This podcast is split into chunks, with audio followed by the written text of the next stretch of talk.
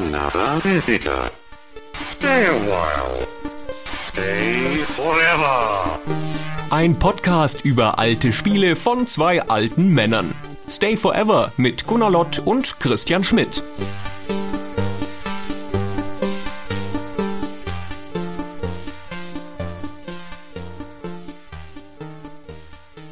Hallo Christian. Hallo Gunnar. Ein Mega-Rollenspiel setzt neue Maßstäbe. Baldur's Gate 2 ist noch schöner, noch größer, noch komfortabler, aber es ist auch besser als der Vorgänger, fragt sich ein junger Redakteur bei GameStar im Jahr 2000. Hm, hm, hm. War es denn besser als der Vorgänger? ja, ja, natürlich war es besser als der Vorgänger. Da können wir das Fazit unserer Folge mal direkt an den Anfang stellen. Baldur's Gate 2 wischt mit Baldur's Gate 1 den Boden auf. Es ist ein hervorragendes Rollenspiel und es ist allerhöchste Zeit, dass wir das jetzt mal würdigen hier bei Stay Forever. Es sind ja mittlerweile acht Jahre vergangen, seit wir in Folge 29 über das erste Baldur's Gate gesprochen haben. Haben lange mit uns gekämpft, bis wir uns endlich getraut haben, Baldur's Gate 2 anzugehen. Aber heute ist es soweit. Ich würde dieser Besprechung etwas voranstellen wollen, was wir normalerweise eher am Ende unserer Folgen machen, nämlich die Frage klären, ob man das nochmal spielen kann oder nicht. Und ich würde sagen, im Fall von Baldur's Gate 2 kann man das durchaus heute noch spielen. Zum einen ist es ja überall verfügbar in der Enhanced Edition, die vor ein paar Jahren erschienen ist. Und zum anderen ist es auch ein Spiel, das den Test der Zeit gut bestanden hat. Also, dass man tatsächlich auch heute noch mit Gewinn spielen kann. Vielleicht mit dem einen oder anderen Abstrich. Das werden wir dann in der Folge besprechen. Aber ich sage das deswegen vorab, weil wir natürlich nicht Rücksicht nehmen werden auf Spoiler. Damit man Baldur's Gate 2 vernünftig besprechen kann, werden wir querbeet durch das ganze Spiel reisen, alles erzählen, was uns relevant erscheint. Unter anderem auch die Story. Das heißt, wer es tatsächlich unbefangen nochmal spielen möchte, der sollte das vielleicht tun, bevor er die Folge hört. Genau, also hier Stopp, ne? irgendwo hingehen, Enhanced Edition runterladen, spielen, nach 250 Stunden wiederkommen und dann diese Folge hören und denken, ach, weiß ich alles schon. 250 Stunden ist extrem. Das kannst du vielleicht rausholen aus dem Spiel, wenn du wirklich alles machst. Aber wenn du gründlich durch das Spiel gehst und den größten Teil von allem mitnimmst, dann bist du mit 80 bis 100 Stunden dabei, würde ich sagen. Was ja immer noch enorm ist. Meine Erinnerung an das Durchspielen damals im Jahr 2000 war, dass ich 180 Stunden gespielt habe.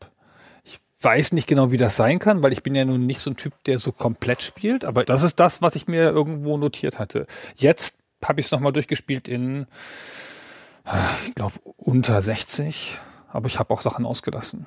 Ja, also wenn du es einigermaßen stringent spielst, dann bist du so mit 50 Stunden dabei und wenn du wirklich alle Nebenquests machst und dich gründlich umschaust und so, dann würde ich sagen, kommst du an die 100 ran. Also ohne Add-on, das gibt's dann natürlich auch nochmal dazu und so.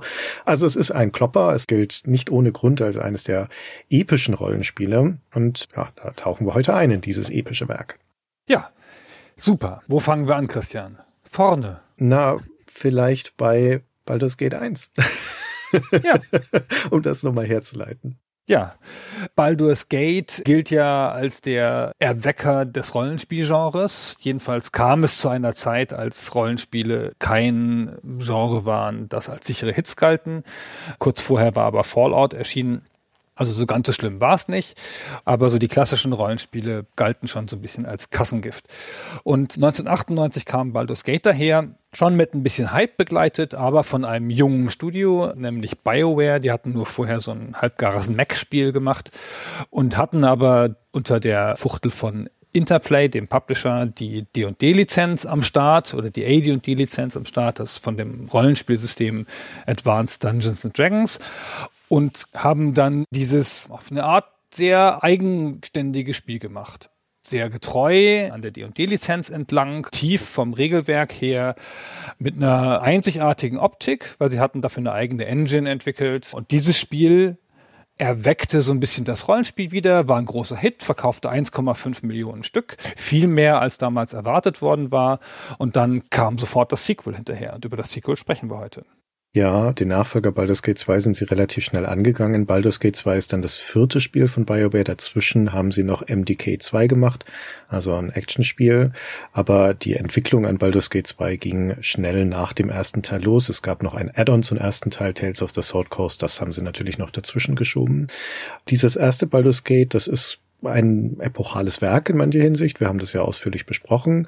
Es ist aber auch eindeutig ein Werk, das noch viele Ecken und Kanten hat und wo eine junge Firma ihr Handwerkszeug erst noch lernt. Obwohl Baldur's Gate drei Jahre in der Entwicklung war, ist das ein relativ rohes Spiel, das viel von dieser Entwicklungszeit in die Engine geflossen, diese Infinity Engine, die auch wirklich beeindruckend war für die damalige Zeit. Und dann blieb nicht mehr so wahnsinnig viel Zeit übrig, um das auch noch sinnvoll mit Leben zu füllen. Nichtsdestotrotz war es, wie du gesagt hast, ein sehr erfolgreiches Spiel. Nun ist die Ausgangssituation für den zweiten Teil sehr viel besser, denn die Engine ist ja jetzt da. Ja, sie ist da, sie funktioniert, sie ist etabliert.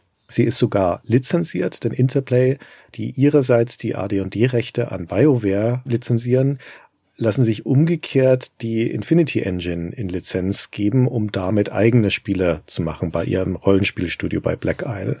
Und damit entsteht dann Icewind Dale und Planescape Torment. Also da ist eine ganze Serie von Spielen in jener Zeit in Arbeit und BioWare selbst macht eben dieses Baldur's Gate 2. Und dadurch, dass also sie nicht mehr Arbeit in die Engine stecken müssen, ist jetzt Zeit und Energie frei, um an dem ganzen Rest zu feilen, an den ganzen Mechaniken, an dem Regelwerk von D&D oder AD&D, an dem Inhalt, an dem Storytelling und so weiter. BioWare geht das an, das hat einer der beiden Gründer von BioWare, Ray Masiko, in einem Artikel geschildert, aber auch die Designer haben das ähnlich geschildert. Sie gehen das an, indem sie eine interne Liste aufstellen mit lauter Dingen, die sie verbessern wollen. Sachen, die am ersten Teil nicht so toll waren. Und die wird kompiliert intern aus Feedback, aus User-Feedback, aus Fanforen, aus Feedback vom Publisher, von Interplay. Und dann haben sie da eine Liste mit einerseits Verbesserungen, eine sehr, sehr lange mit Sachen, die sie tweaken wollen im Spiel. Und dann haben sie eine zweite Liste mit Neuerungen. Die ist etwas kürzer, die besteht aus 15 Einträgen.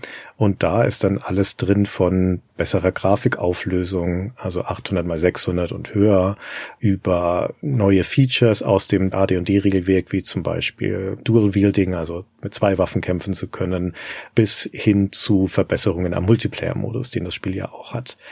Was da nicht drin steht, interessanterweise, ist die Wegfindung. Aber dazu kommen wir noch. Dazu kommen wir noch. Oh, da habe ich was zu sagen zur Wegfindung, aber wer hat das nicht? Aber ein wichtiger oder mehrere wichtige Punkte auf dieser Liste haben also vor allen Dingen auch mit der Art und Weise des Geschichtenerzählens zu tun. Zum Beispiel, was die Ausprägung von Pfaden und möglichen Aktionen für gute oder böse Charaktere angeht, was die Interaktion zwischen den Partymitgliedern angeht. Denn Baldur's Gate ist ja ein Gruppenrollenspiel. Also man hat neben dem Hauptcharakter fünf Gefährten dabei. Und die können sogar Romanzen haben dieses Mal. Also das sind alles Sachen, die sie auf dem Zettel haben und die sie dann innerhalb von zwei Jahren abarbeiten in der Entwicklungszeit und Anfang 2000 kommt Baldur's Gate 2 dann raus. Also zu so einer Engine und der Entwicklung mit der Engine gehört halt auch, dass man sich eine Arbeitsweise angewöhnt als Studio. Und das ist halt auch ihr großer Vorteil, dass sie halt bereits wissen, wie sie mit dieser Engine zu arbeiten haben und wie die Sachen entstehen und an wen die gegeben werden müssen intern und wie die weiterverarbeitet werden müssen und so. Und das versetzt sie in die Lage, weil diese technische Frage grundsätzlich gelöst ist, aber auch die Organisationsfrage grundsätzlich gelöst ist. Das versetzt sie in die Lage, massiv viel Inhalte zu produzieren. Also nicht nur Gameplay-Mechaniken zu ändern, das ist ja grundsätzlich grundsätzlich ähnlich geblieben wie beim Vorgänger, sehr ähnlich sogar, sondern vor allen Dingen halt Inhalte zu produzieren. Und das Spiel hat massiv viel Inhalt. Wir sagten ja schon, ne, 80 Stunden, vielleicht auch 100 Stunden. Und das liegt nicht daran, dass das so repetitiv ist, wie ein modernes Open-World-Spiel vielleicht, oder einfach so per se so riesig und leer, sondern es ist halt ein dichtes Spiel, in dem total viel passiert. Und das konnten sie schaffen in dieser Situation, weil es ein Sequel ist. Ich möchte übrigens noch ganz kurz einen Rückgriff machen zur Infinity Engine. Das haben wir in der Baldur's Gate Folge schon erklärt, aber ich möchte es gerne ganz kurz nochmal machen. Die war damals zu der Zeit sensationell, weil sie halt ein bisschen anders war in einem 2D-Spiel. Also im Jahr 2000 wirkte sie auch schon wieder nicht mehr ganz so frisch wie noch im Jahr 1998, wo sie super aussah zu Baldur's Gate. Aber das ist halt eine Engine, die legt ein gigantisches, großes, fein gezeichnetes Artwork auf den Bildschirm auf dem man dann auch rumscrollen kann und sich bewegen kann, aber es ist ein großes Artwork und die Charaktere laufen über dieses Artwork und das ist so gestaltet, dass sie halt auch hinter ein Gebäude gehen können und derartige Sachen. Das sind aber keine gebauten Gebäude da drauf in aller Regel. Sie können da schon noch Objekte draufsetzen, sondern das ist halt einfach grundsätzlich in diesem Artwork gezeichnet. Und dadurch sieht es viel feiner, viel schöner aus als die typischen Spiele zu der Zeit, nämlich sowas wie Fallout, das ja aus kleinen Objekten zusammengesetzt ist, aus Kacheln. Man sieht ja auch an der Bewegung des Charakters bei Fallout, dass er diesen Kacheln folgt. Ja, deswegen haben die Charaktere bei Fallout diesen komischen Gang. Und hier wirkt das alles sehr organisch, sehr klar und sehr schön. Ist eigentlich wie bei einem Point-and-Click-Adventure, ne? Du hast halt einen gezeichneten Hintergrund und darauf laufen Sprites rum, nur dass du das hier jetzt nicht aus der Seitenansicht siehst, wie beim typischen Adventure, sondern aus so einer Vogelperspektive, so einer isometrischen, gekippten Perspektive von oben. Und dass die Hintergründe natürlich sehr, sehr viel größer und viel detaillierter sind als beim typischen Grafik-Adventure. Aber ja, du hast recht. Also die Engine, was die kann, dass die das alles auch in Echtzeit simulieren kann, bis runter zu den Kämpfen. Das ist damals durchaus ein revolutionärer Sprung bei den Rollenspielen und das ist auch im Jahr 2000 noch sehr ansehnlich, obwohl da in der Zwischenzeit, wie gesagt, auch schon Icewind Dale und auch Planescape Torment erschienen waren in der gleichen Technik.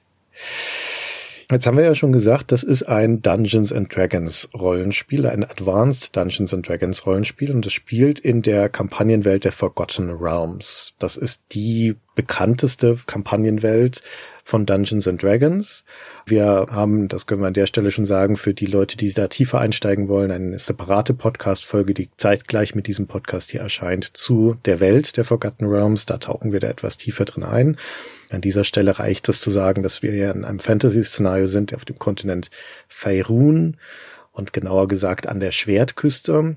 Und die Forgotten Realms als die für das Pen and Paper Rollenspiel definiert werden. Im Jahr 1987 erscheint die erste Verkaufsbox. Es gibt die Forgotten Realms schon ein bisschen länger, aber mit dieser Box, da wird auch ein Zeitpunkt etabliert in dieser Spielwelt, nämlich das Jahr 1357 Taliser Zeit. Und dann kommt 1990 die zweite Edition von Advanced Dungeons and Dragons. Da sind wir dann in den Forgotten Realms in dem Jahr 1367. Und diese zweite Edition des Regelwerks ist auch die Basis für Baldur's Gate, für Baldur's Gate 1 und 2. Und in dieser fiktionalen Zeitrechnung gibt es ein ganz wichtiges Jahr, das Jahr 1358 der Taliser Zeitrechnung. Das ist nämlich die Time of Troubles oder in Deutsch die Zeit der Sorgen. Im Spiel wird sie die Zeit der Klagen genannt. Und da werden die Götter vom Obergott Ao dazu verbannt, für einige Zeit als Sterbliche auf der Welt Toril auf diesem Planeten zu wandern, auf dem auch dieser Kontinent Faerun liegt. Und bei dieser Gelegenheit sterben einige dieser Götter, darunter auch Baal, der Gott des Mordes. Der hat das aber vorausgesehen und hat deswegen einige Nachkommen gezeugt, sterbliche Nachkommen, in der Hoffnung, dass er über die irgendwann wiederbelebt werden kann. Und nun vergehen zehn Jahre. Wir sind im Jahr 1368 der Teliser Zeitrechnung und da spielt das erste Baldur's Gate und da tauchen diese Baals Kinder dann auf einmal auf und siehe da, eines davon sind wir, der Spielcharakter. Und es dreht sich dann in Baldur's Gate 1 auch ein Teil der Geschichte darum, dass wir ein anderes Baals Kind, Sarevok, besiegen und dessen Pläne vereiteln. Im Laufe dieses ersten Teils lernen wir auch kennen, dass es eine Prophezeiung gibt des alten Sehers Alaundo und genau diese Prophezeiung begrüßt uns auch nochmal zum Spielstart des zweiten Baldur's Gate, nämlich dass die Nachkommen von Baal so lange auf dem Planeten Toril Unheil säen werden, bis nur noch eines dieser Baals Kinder übrig ist und das wird dann der neue Gott des Mordens werden. Also diese Prophezeiung bildet quasi den großen Rahmen für diese Baldur's Gate Saga. Im ersten Teil wurde das nicht aufgelöst, da haben wir nur ein einziges Baalskind besiegt und gelernt, dass wir auch eines sind. Und im zweiten Teil wird das jetzt weitererzählt. Da vergeht ein weiteres Jahr und wir sind jetzt also im Jahr 1369 nach Taliser Zeitrechnung. Das ist ein ganz faszinierendes Setup, finde ich, und auch eine ganz cooler Geschichtentwist, dass der Charakter so auserwählt ist. Man denkt immer, dass auserwählte Charaktere, die einzigartig sind und die Welt retten müssen, dass die total häufig sind. Aber das ist gar nicht immer so. Oft sind es Zufallscharaktere und dann läuft so ein Typ wie Gordon Freeman, der keine besonderen Fähigkeiten hat, durch eine Welt und schlachtet Tausende von ausgebildeten Soldaten hin. Und ich finde es irgendwie ganz gut, dass ich hier jemand bin, für den sich alle interessieren, was zu dieser ganzen Interaktion in dieser Welt ganz gut passt, finde ich.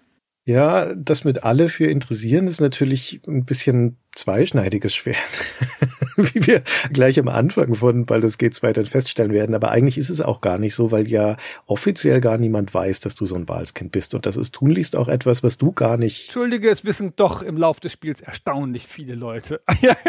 Ach, du auch? Es wissen dann erstaunlich viele, aber eigentlich ist es etwas, was du als Hauptcharakter gar nicht an die große Glocke hängen möchtest, weil das ist jetzt vielleicht nicht die beste Idee rumzulaufen, zu sagen, ich bin ein Nachkomme des Gottes Mordens, weil da einige Leute vielleicht vielleicht was dagegen haben könnten.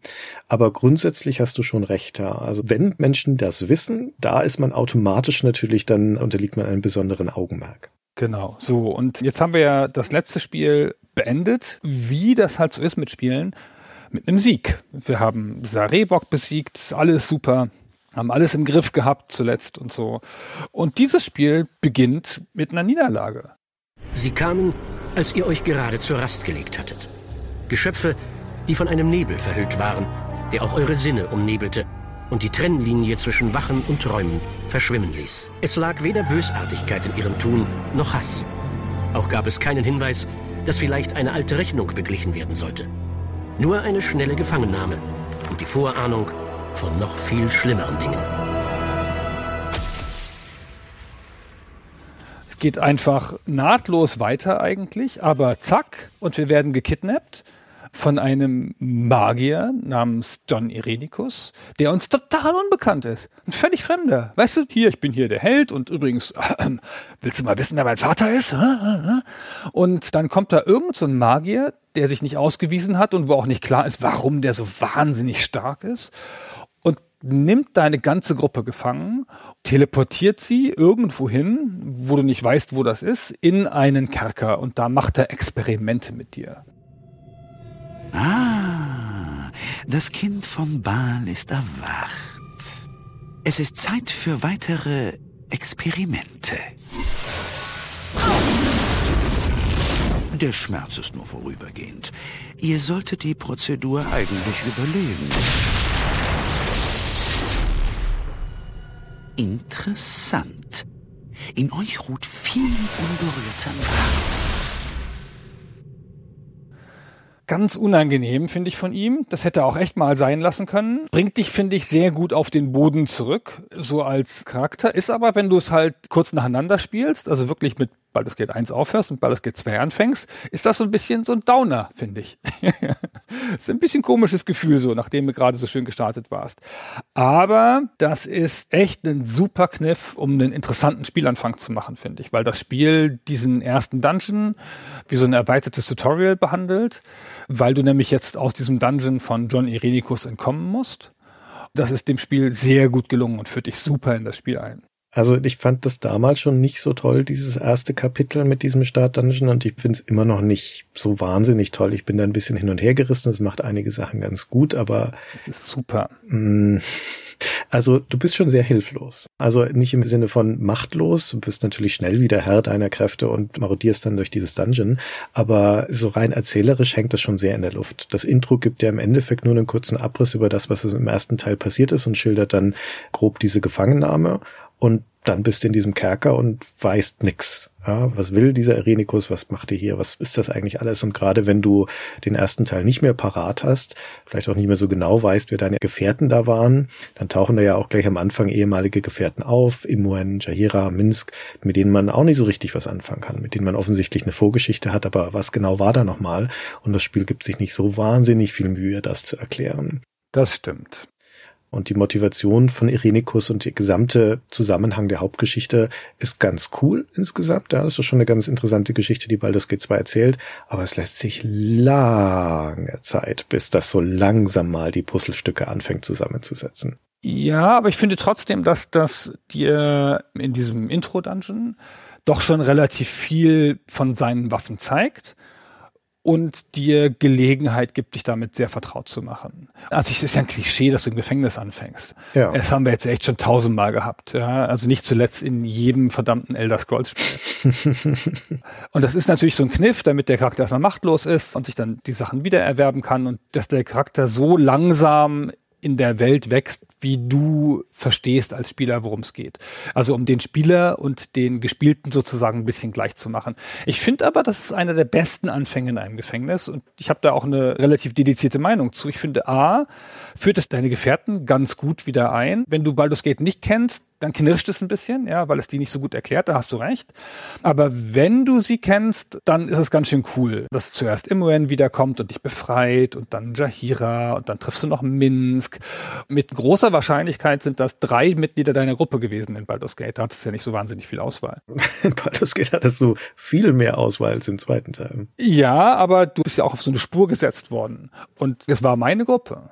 Ich hatte genau diese Leute dabei. Und du hast bei Baldur's Gate 1 erstmal nochmal, also das ist ein Spiel mit sechs Leuten, genau wie Baldur's Gate 1. Und du kannst einen Hauptcharakter erstellen, der bist dann sozusagen du, deine Repräsentanz, der ist frei erstellt und den ganzen Rest füllst du auf mit Nichtspielercharakteren, die du findest in der Welt und die du überzeugen musst, dass sie zu dir kommen und so. Bei Baldur's Gate 1 war es aber so, dass die ganz auf den Paaren kamen. Und deswegen hattest du dann doch relativ wenig Auswahl. Du hattest halt Minsk und dann kam noch die Magierin Dynahir damit. Das heißt, Pam zwei Slots voll. Ja, dann hattest du Jahira und dann kam ihr Mann, ihr Chef, der Khalid, kam mit. Obwohl du den gar nicht wolltest, den weinerlichen Khalid. Und Pam wieder zwei Slots voll. Und dann hattest du noch Imohen dabei und dann warst du noch selber dabei und dann war zack deine Party voll.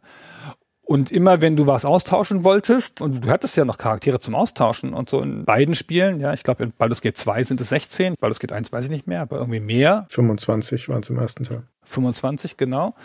Und dann musst du aber durch diese Zweierkombinationen halt immer gleich zwei entfernen. Und das habe ich nie gemacht. Ich bin genau mit dieser Party, die sich so aufgebaut hat vom Anfang, durch diese Doppelung bis ans Ende gegangen. Und genauso starte ich jetzt auch hier wieder in Teil zwei und treffe genau meine alten Bekannten wieder. Das hat mir ganz gut gefallen. Und was ich aber gut finde an dem Anfang ist, der Anfang führt dich sehr langsam durch relativ viele Spielmechaniken durch. Also es zeigt dir natürlich Kämpfe. Das ist ja klar. Das zeigt dir aber auch Kämpfe mit Effekten. Also es gibt einen Vergiftungskampf, also einen Kampf gegen ein Monster, das dich vergiftet. Da lernst du halt schon mal diese ganzen Statuseffekte, von denen es ja später noch Tausende gibt. Ja? Also da gibt es ja nicht nur vergiftet, sondern verzaubert und verwirrt und diese ganzen Sachen. Aber hier zeigt es dir schon mal die Vergiftung. So. Dann brichst du ja in diesem Dungeon in das Arbeitszimmer von John Irenicus ein, von deinem Feind, der dich hier festhält. Und dann erfährst du das erste Mal auf so eine voyeuristische Art irgendwas über den. Dadurch wird das so ein bisschen normal. Ein bisschen menschlich hat, hat auch ein Arbeitszimmer, weißt du, einen Schreibtisch und so. Und dann erfährst du, dass er dieses Zimmer eingerichtet hat von jemandem, den er offenkundig geliebt hat. Seine verlorene Freundin oder so.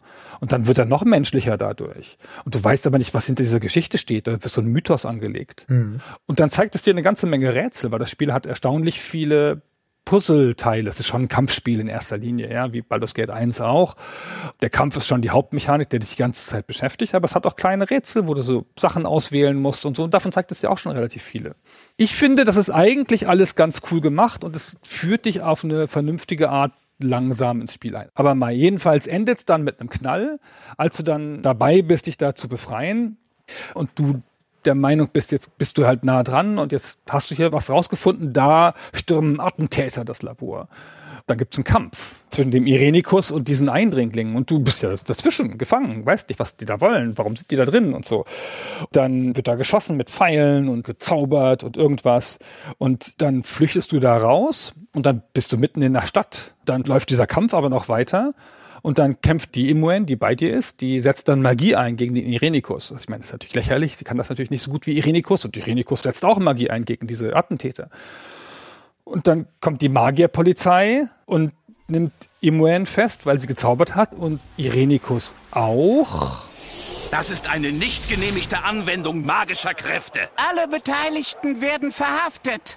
Muss man nicht ständig stören.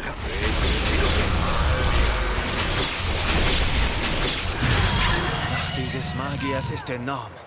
Wir müssen ihn schnell überwältigen. Wobei bei Irenikus klar ist, dass er das irgendwie geschehen lässt und dass er das gar nicht machen müsste, weil er wahrscheinlich stärker ist als die verschleierten Zauberer. Wie heißen die auf Deutsch? Die Cowled Wizards? Die verhüllten Magier. Die verhüllten Magier, genau. Und die nehmen die dann alle mit. Deine Freundin Imoen ist ja wie so eine Schwester für dich. Also seit dem Anfang von Baldur's Gate 1 begleitet sie dich. Und die ist dann halt fort und dein großer Gegner ist auch fort und du stehst da allein in der Stadt, die Hose runter und weißt nicht, was dir geschehen ist. Und jetzt beginnt das Spiel. Dieses jetzt beginnt das Spiel, da sind aber dann schon zwei, drei Stunden um, die du in dem Start-Dungeon verbracht hast. Lässig zwei Stunden, genau. Jetzt öffnet sich das Spiel und jetzt öffnet sich diese Welt für dich. Und vielleicht ist mein Gripe mit diesem Start-Dungeon, ich stimme allem zu, was du gesagt hast. Das ist ein vielfältiges Dungeon, das auch übrigens schon sehr gut zeigt, was die Infinity Engine drauf hat. Ja, du gehst da ja von Raum zu Raum und die sind so detailreich und vielfältig eingerichtet. Da ist sogar ein unterirdischer Wald in diesem Dungeon. Da ist eine Kristallhöhle, da sind Wohnräume, da sind Laboratorien. Also das ist auch visuell schon richtig abwechslungsreich für ein Dungeon. Also alles richtig. Aber es enthält dir halt die Welt vor. Für relativ lange Zeit bist du erstmal unter der Erde. Mhm. Und das Versprechen des Spiels ist ja, ich bin aber richtig groß. Und das löst es dann nach und nach ein. Und jetzt kommen wir ans Tageslicht und müssen uns erstmal orientieren, wo wir hier sind. Baldur's Gate 1 spielte in der Stadt Baldur's Gate, der namensgebenden, und Umgebung.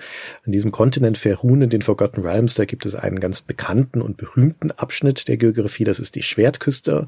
Da sind viele bekannte Orte, die wir Computerspieler vor allen Dingen auch kennen. Da ist zum Beispiel Tiefwasser, Waterdeep, wo Eye of the Beholder angesiedelt war. Da ist Neverwinter Nights natürlich äh, am Norden der Schwertküste aus den gleichnamigen Spielen.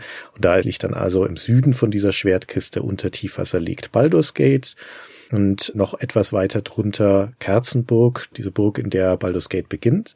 Und in dieser Region dazwischen und ein bisschen ins Landesinnere rein, da spielte der erste Teil. Der zweite Teil rutscht jetzt noch ein Stückchen weiter nach Süden, denn das südlich angrenzende Reich an Baldur's Gate ist Am. Und die Hauptstadt von Am heißt Athkatla. Und in dieser Hauptstadt kommen wir jetzt auf einmal raus. Ja, wir sind offensichtlich entführt und verschleppt worden nach Athkatla. Und dieses Reich Am, das ist ein Teil der Spielwelt von Baldur's Gate 2. Wir kommen also aus dieser Stadt noch hinaus und haben auch noch ein Hinterland, eine große Region, die wir erforschen können. Und es ist nicht nur Am, sondern es gehört auch noch das nochmal südlich darunter liegende Reich Tethyr mit seinem riesigen Wald auch noch dazu. Und in diesen Regionen sind wir dann auch noch unterwegs, aber Baldur's Gate ist kein offenes Open-World-Rollenspiel, wo man durch eine freie, große, zusammenhängende Spielwelt gehen würde, sondern es hat einzelne Schauplätze, zwischen denen man reist. Also in der Hinsicht ein Reiserollenspiel, nur dass die Reise an sich überhaupt keine Rolle spielt. Du teleportierst im Prinzip von Schauplatz zu Schauplatz. Aber der Star im ersten Teil war schon die Stadt Baldur's Gate und so ist es auch im zweiten Teil. Auch Athkatla ist eine Metropole, die aus verschiedenen Schauplätzen besteht und wir sind gelandet im Händlerviertel. Diese Region Am ist bekannt als eine sehr wohlhabende, durch den Handel reich gewordene Nation und Athkatla ist eine entsprechend prunkvolle Stadt. Die hat natürlich wie alle größeren Städte auch ihre Schattenseiten, die hat das zwielichtige Hafenviertel, die hat auch einen eigenen Slum, aber sie hat auch richtig protzige Viertel und dieses Händlerviertel hier, Waukins Promenade, gibt da schon einen Vorgeschmack. Das ist nämlich eine riesige Arena, wie so eine römische Wagenkampfarena, mehrstöckig hochgebaut. In der Mitte stehen Zelte, das sind Schausteller, ein Zirkuszelt und verschiedene Attraktionen. Und in den ganzen Promenadenstockwerken drumherum sind die einzelnen Geschäfte. Und ein großer Teil dieser Promenade ist eingestürzt durch diesen magischen Kampf, den du vorhin beschrieben hast. Ja, und hier stehen wir jetzt also in der heißen, sengenden Sonne von Am und überlegen, was wir jetzt eigentlich tun sollen. Denn eine der Besonderheiten von Am und vor allem von Athkatla ist, dass die hiesige Regierung, die hiesigen Einwohner der Magie sehr skeptisch gegenüberstehen und in der Stadt ist sie komplett verboten. Deswegen wurden ja Imuen und Renikus auch prompt abtransportiert. Genau. Das ist erstmal ganz schön frustrierend und das ist auch überwältigend an der Stelle, weil das ist jetzt Kapitel 2 des Spiels. Kapitel 1 war dieser erste Dungeon und das ganze Kapitel 1 bist du ja wie an der Nase gezogen durch diesen Dungeon gelaufen. Relativ straightforward und immer geführt quasi. Du hast den Weg rausgesucht, das war nicht so richtig offen alles. Du hattest auch ein ganz klares Ziel vor Augen. Ich muss hier raus, ich muss meine Leute finden, dann hier raus und so. Und jetzt ist diese gigantische Stadt da die ist wirklich groß für so eine Rollenspielstadt und die ist auch, wie du eben schon gesagt hast, ehrfurchtgebietend. Baldur's Gate oder die Stadt Baldur's Tor ist eher so ein bisschen wie eine mittelalterliche europäische Stadt. Dies hier hat so eine byzantinische Pracht mit Statuen und gigantischen Gebäuden und so. Die hat nicht weniger als acht große Schauplätze, jeweils eine so eine riesen Infinity Engine Map, auf dem dann jeweils nochmal sechs, sieben, acht, neun, zehn Einzelschauplätze sind, also auch Gebäude, in die man reingehen kann. Und du weißt überhaupt nicht, wo du anfangen sollst mit irgendwas und wo du jetzt hin sollst. Und du fängst jetzt halt an, Passanten zu fragen Einfach so, haben Sie das gesehen? Wer sind diese Leute, die mit den Kapuzen? Wo haben die die hingebracht? Ja, was machen die da? Und dann fragst du dich jetzt so durch, wirklich wie so ein Fremder. Dieses ganze Gefühl von Verlorenheit, das dein Charakter hier haben müsste, der kennt auch niemanden hier. Ja, also hinterher stellt sich heraus, er kennt doch ein, zwei Leute, aber erstmal kennt er niemanden, der war hier noch nie, das ist eine völlig neue Gegend, das ist auch richtig ein ganzes Stück weg von Baldur's Tor. Ich weiß auch nicht, wie ich hingekommen bin. Der Irenikus muss uns teleportiert haben. Ja? Der hat uns nicht einfach so, weißt du, verschleppt und dann um die Ecke, sondern der ist mit uns hunderte von Kilometern die Schwertküste entlang geteleportiert, um uns da in seinen Dungeon zu bringen, die Saudi. Und dann fragst du dich da so durch. Und dann findest du raus, dass es halt diese verhüllten Zauberer sind und dass die die weggebracht haben. Dann findest du jemanden, der dir einen Tipp geben kann, sagt er und der will 20.000 Goldmünzen haben. Die hast du aber nicht als normaler Mensch zu dem Zeitpunkt. Ganz schön viel Geld. Das ist richtig viel Geld zu dem Zeitpunkt. Also wenn du da mal so ein paar hundert erstmal zusammen hast, bist du schon ganz gut. Dann hast du dein erstes Ziel und das erste Ziel ist, verdien 20.000 Goldmünzen.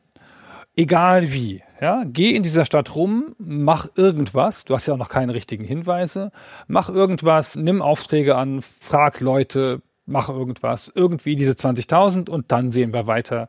Dann werden wir irgendwas erfahren darüber, was hier passiert ist, wo die Zauberer hingegangen sind mit Imuen und so weiter. Und ich finde das einen ganz schön coolen Anfang, weil ich jetzt die, die Stadt so eröffnet, aber mit einem klaren Ziel. Und das Ziel ist so super konkret und trotzdem frei. Das ist jetzt nicht so wie, keine Ahnung, sammle 25 Verbündete ein oder finde das Schwert des Todes oder so, sondern verdiene mal Geld. Ja, wie ist mir wurscht. Mach mal irgendwie. Und jetzt kannst du auf ganz verschiedene Arten in das Spiel einsteigen, kannst auch an jeder Ecke der Stadt anfangen, Geld zu verdienen, ist eigentlich egal. Ja, und erstmal gucken, wo dich das hinführt. Ich fand das auch sehr angenehm. Ja, und so beginnt unser Abenteuer, das uns dann durch sieben Erzählkapitel führen wird. Das erste ist schon dieser Startdungeon gewesen, aber dann kommen eben noch sechs weitere, das uns Azkatla quasi auf den Kopf stellen lässt. Das werden wir sehr gründlich erkunden und erforschen. Und das uns rausführt nach Am und nach Tettige, das uns über die See führt, auf eine Insel, das uns sogar hinunterführt ins Unterreich, da wo die dunkle Elfen leben, unter der Schwertküste oder unter dem Kontinent Faerun. Und das führt uns am Ende auch in die verwunschene Elfenstadt Suldanesselar, in der kein anderer, kein Nicht-Elf jemals drin war. Also es ist schon ein angemessen episches Abenteuer, das wir da erleben. Und obwohl es am Anfang so stark lokal fokussiert ist, obwohl wir die ersten 10, 20 Spielstunden locker mal in der Stadt verbringen können, gibt es dann doch noch einiges zu sehen in der Folge.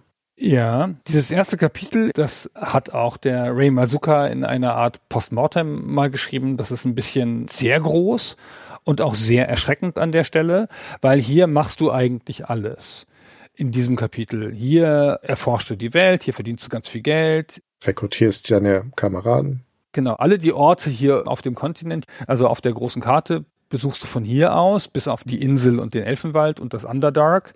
Und hier findest du deine ganzen Kameraden. Du kannst ja bis zu 16 Kameraden finden in dem Spiel. Und die sind alle hier. Die findest du alle im zweiten Kapitel. Das ist insofern natürlich ganz schön. Du willst ja auch deine Gruppe am Anfang zusammenstellen und nicht wie bei Baldur's Gate in der Mitte noch Charaktere finden, wo du denkst, wenn ich den mal am Anfang gehabt hätte, ey. Ja, sondern hier in diesem sehr epischen zweiten Kapitel formiert sich deine Spielerfahrung. Hier wird alles festgelegt. Hier legst du deinen Weg fest, wo du hin willst, wie du sein willst, auf welche Art du kämpfen willst, vielleicht größtenteils und mit welchen Leuten du unterwegs sein willst. Das ist einerseits sehr super, dass das so früh kommt. Andererseits hat es so ein bisschen den Nachteil, dass dieses Kapitel jetzt halt sehr lange dauert und sehr offen ist, weil nämlich die Charaktere bringen alle noch eine Origin Story mit oder eine Origin Quest. Das ist eine Neuerung gegenüber dem Vorgänger. Da hast du halt die Charaktere eingesammelt und ja, Mai, da hatten sie halt ein bisschen Beschreibung. Und diesmal, das Spiel arbeitet ja ohnehin viel besser mit den Charakteren, da können wir noch ein bisschen genauer drauf eingehen, aber diesmal hat jeder Charakter noch so eine Art Origin Quest oder so eine Notfall Quest, die du machen musst. Die bestehen immer aus zwei oder drei Einzelquesten und die sind zum Teil an so eine Art leichtes Time Limit gebunden. Das heißt, wenn du die ewig nicht machst, dann sagt der Charakter, jetzt reicht's aber mal, ich muss mich drum kümmern und geht. Und wenn du davon viele ausprobieren willst, weil du halt erstmal wissen willst, wer in deine Party passt und du mit verschiedenen Leuten rumexperimentieren willst, hängst du hier halt ewig in Azkatla rum. Ja, das ist ein bisschen unausgewogen. Auf der anderen Seite ist es natürlich auch sehr faszinierend, diese Spielwelt zu erkunden.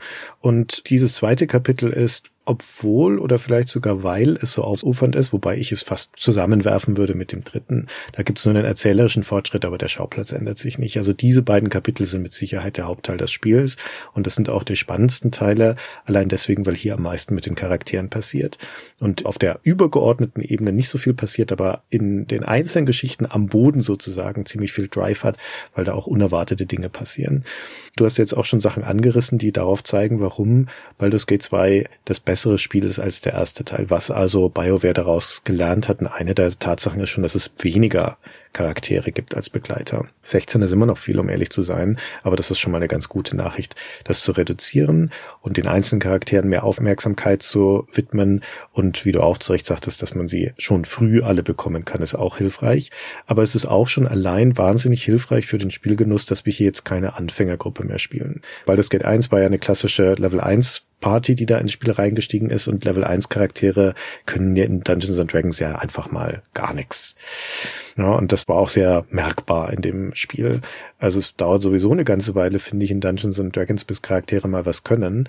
Aber am Ende des ersten Teils waren deine Charaktere maximal Stufe 7 oder 8. Also wirklich maximal, denn es gab ein hartes Erfahrungspunktelimit, 89.000 und dann war Schluss.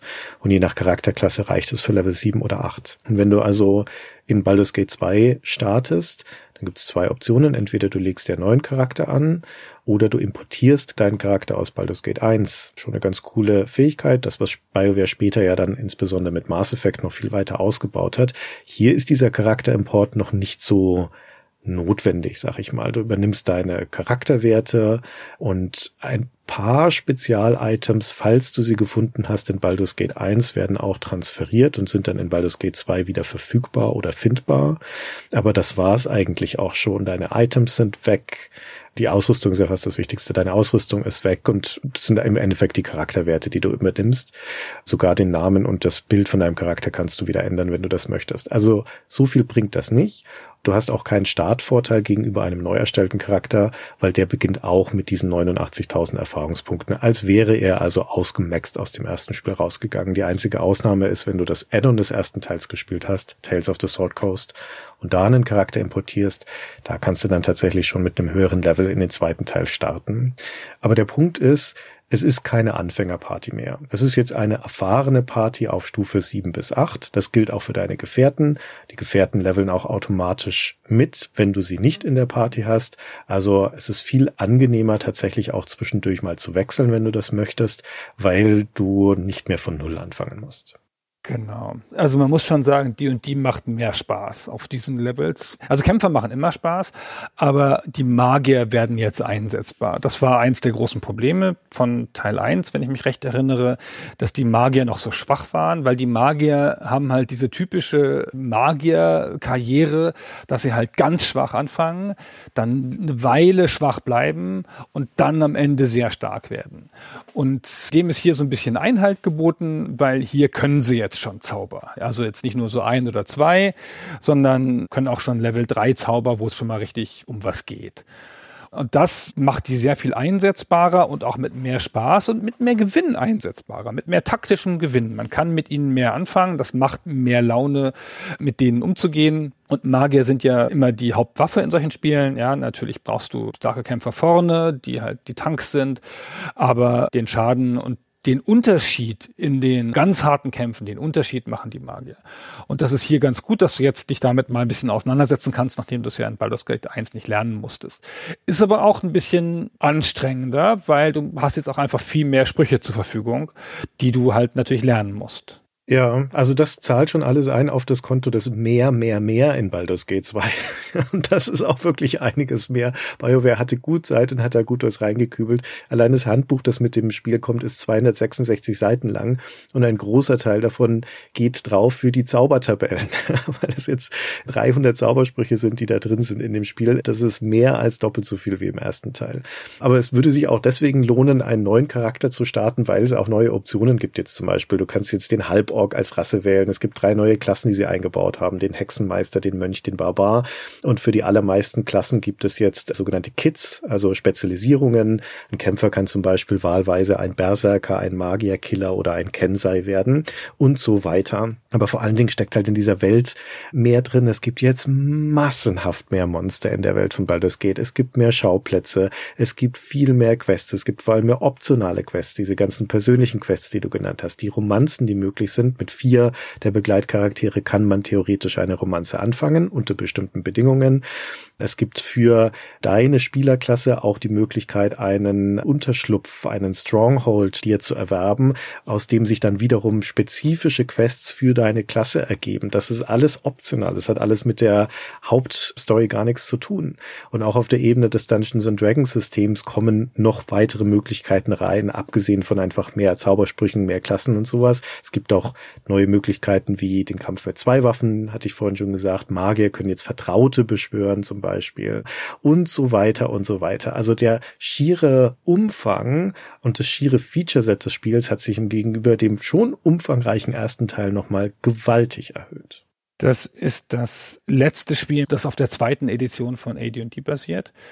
Kurz danach ich glaube sogar im gleichen Jahr erscheint offiziell die dritte Edition mit diversen Regeländerungen, hauptsächlich Regelentschlackungen zu der Zeit. Mhm. Und einige der Neuerungen in Baldur's Gate 2 sind bereits aus dem dritten Regelbuch. Also gerade diese Kits, die du angesprochen hast, diese Spezialisierungen, die gehören nicht zur zweiten Edition, die gehören schon zur dritten.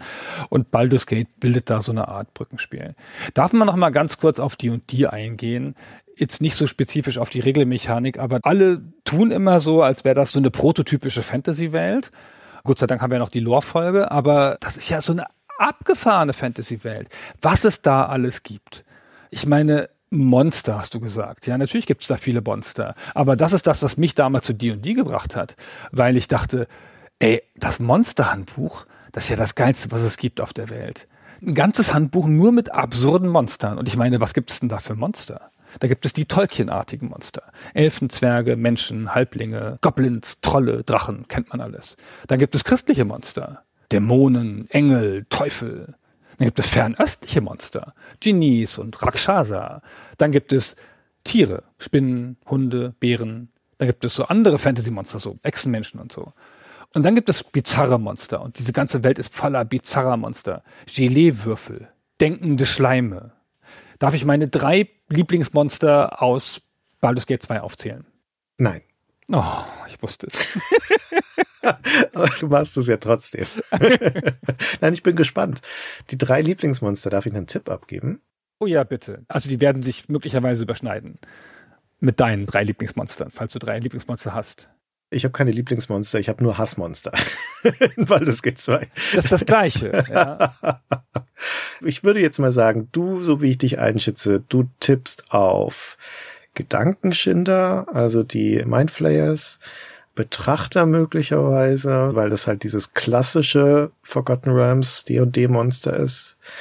Und was könnte das dritte sein? Nee, weiß ich nicht, sag mal. Das dritte ist exotisch, aber die anderen beiden hast du korrekt erraten. Ah, gut. Also ich wollte auch nur aufmachen, das ganze Feld von diesen Supermonstern, die aus allen anderen Mythologien und allen anderen Fantasy-Szenarien entlehnt sind in diese Welt, gibt es halt Hunderte und Aberhunderte und ein paar sehr eigene. Und zu den eigenen gehören die Betrachter, diese fliegenden Augen, ja, die halt super Magier sind und total viele Fähigkeiten haben und sind so fliegende Münder mit so großen Augen und dann haben sie so Augenstängel überall. Jeder dieser Augenstängel hat eine spezifische eigene Fähigkeit, eine spezifische eigene magische Fähigkeit und einen davon töten wir in einer der cooleren Missionen, weil der so eine Art Kult gegründet hat unter der Stadt.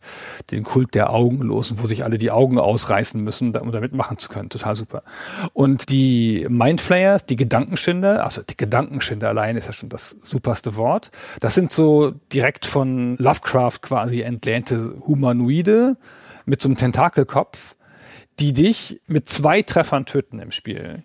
Es ist ein Hitpoint-Spiel, wie alle diese Spiele, und du kannst ja den Hitpoint-Verlust immer stark vermeiden, indem du dann irgendwie entweder total viele Hitpoints hast oder irgendwelche Sachen trägst, damit der Schaden minimiert wird.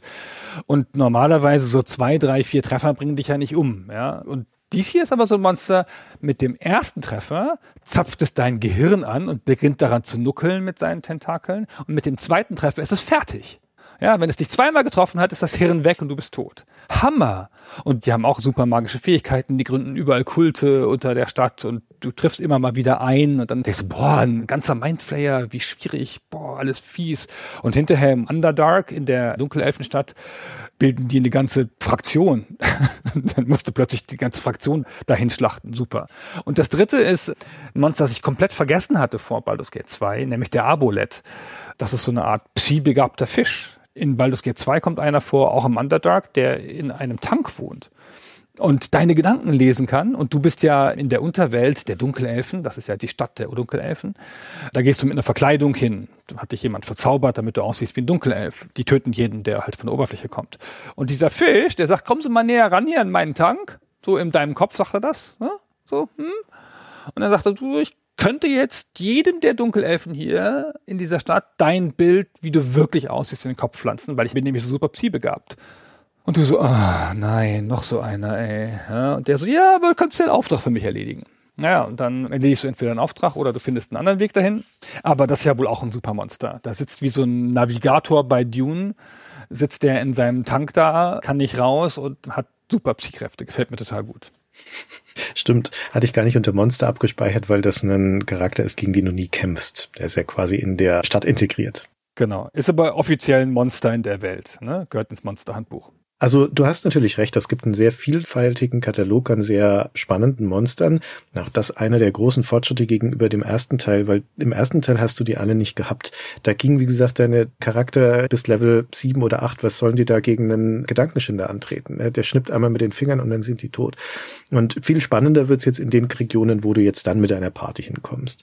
Also auch Baldur's Gate 2 hat ein Level Cap, ein XP Cap, das liegt aber bei knapp drei Millionen XP. Also da geht schon einiges, da kommen deine Charaktere dann bis in die 20er Level hinein, je nachdem, welche Klasse du spielst.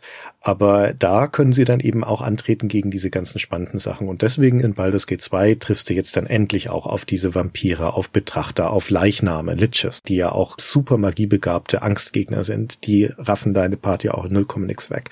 Und vor allen Dingen natürlich auch eines der ikonischen Monster von Dungeons and Dragons, die Drachen, die ja in unterschiedlicher Ausprägung gibt und in verschiedenen Formen findest du die jetzt auch in Baldur's Gate 2 und kannst sie da sogar bekämpfen, wenn du dir das zutraust. Ja, ist schon ein Stück Arbeit. Kommt so viermal oder so, drei, vier, fünf Mal im Spiel. Drei, glaube ich, gibt's ja in verschiedenen Farben, auch mal gut und mal böse, kommen die im Spiel vor und das ist jedes Mal ein großes Ereignis. Ja. Das Spiel macht da auch ordentlich immer Foreshadowing da vorher, musste lange Treppen runtergehen in einen einsamen Raum, wo sonst keine Feinde sind und so.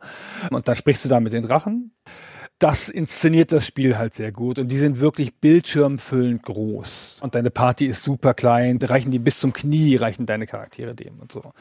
Und das ist schon ein ganz toller Moment, einem Drachen zu begegnen, auch wenn du nur mit ihm redest. Und wenn du gegen ihn kämpfst, dann schwierig ist es dann. Schwierig, schwierig. Da brauchst du eine besondere Taktik. Müssen wir gleich mal drüber sprechen, wenn wir über das Kampfsystem reden.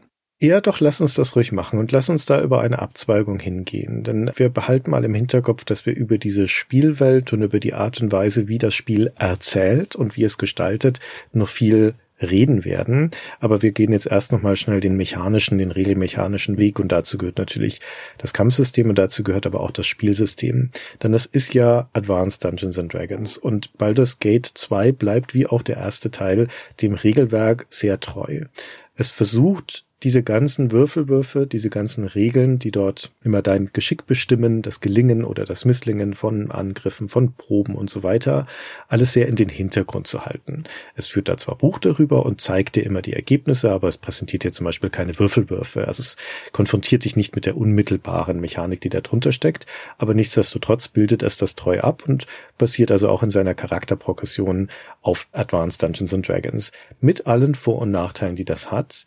Und für mich als Computerrollenspieler, wenn ich jetzt mal die Pen and Paper Herkunft ausklammere, die da dahinter steckt, ist das eher nachteilig. Ja, es ist schon in Baldur's Gate 1 nachteilig, im zweiten immer noch, obwohl das natürlich, wie gesagt, das viel bessere Spiel ist.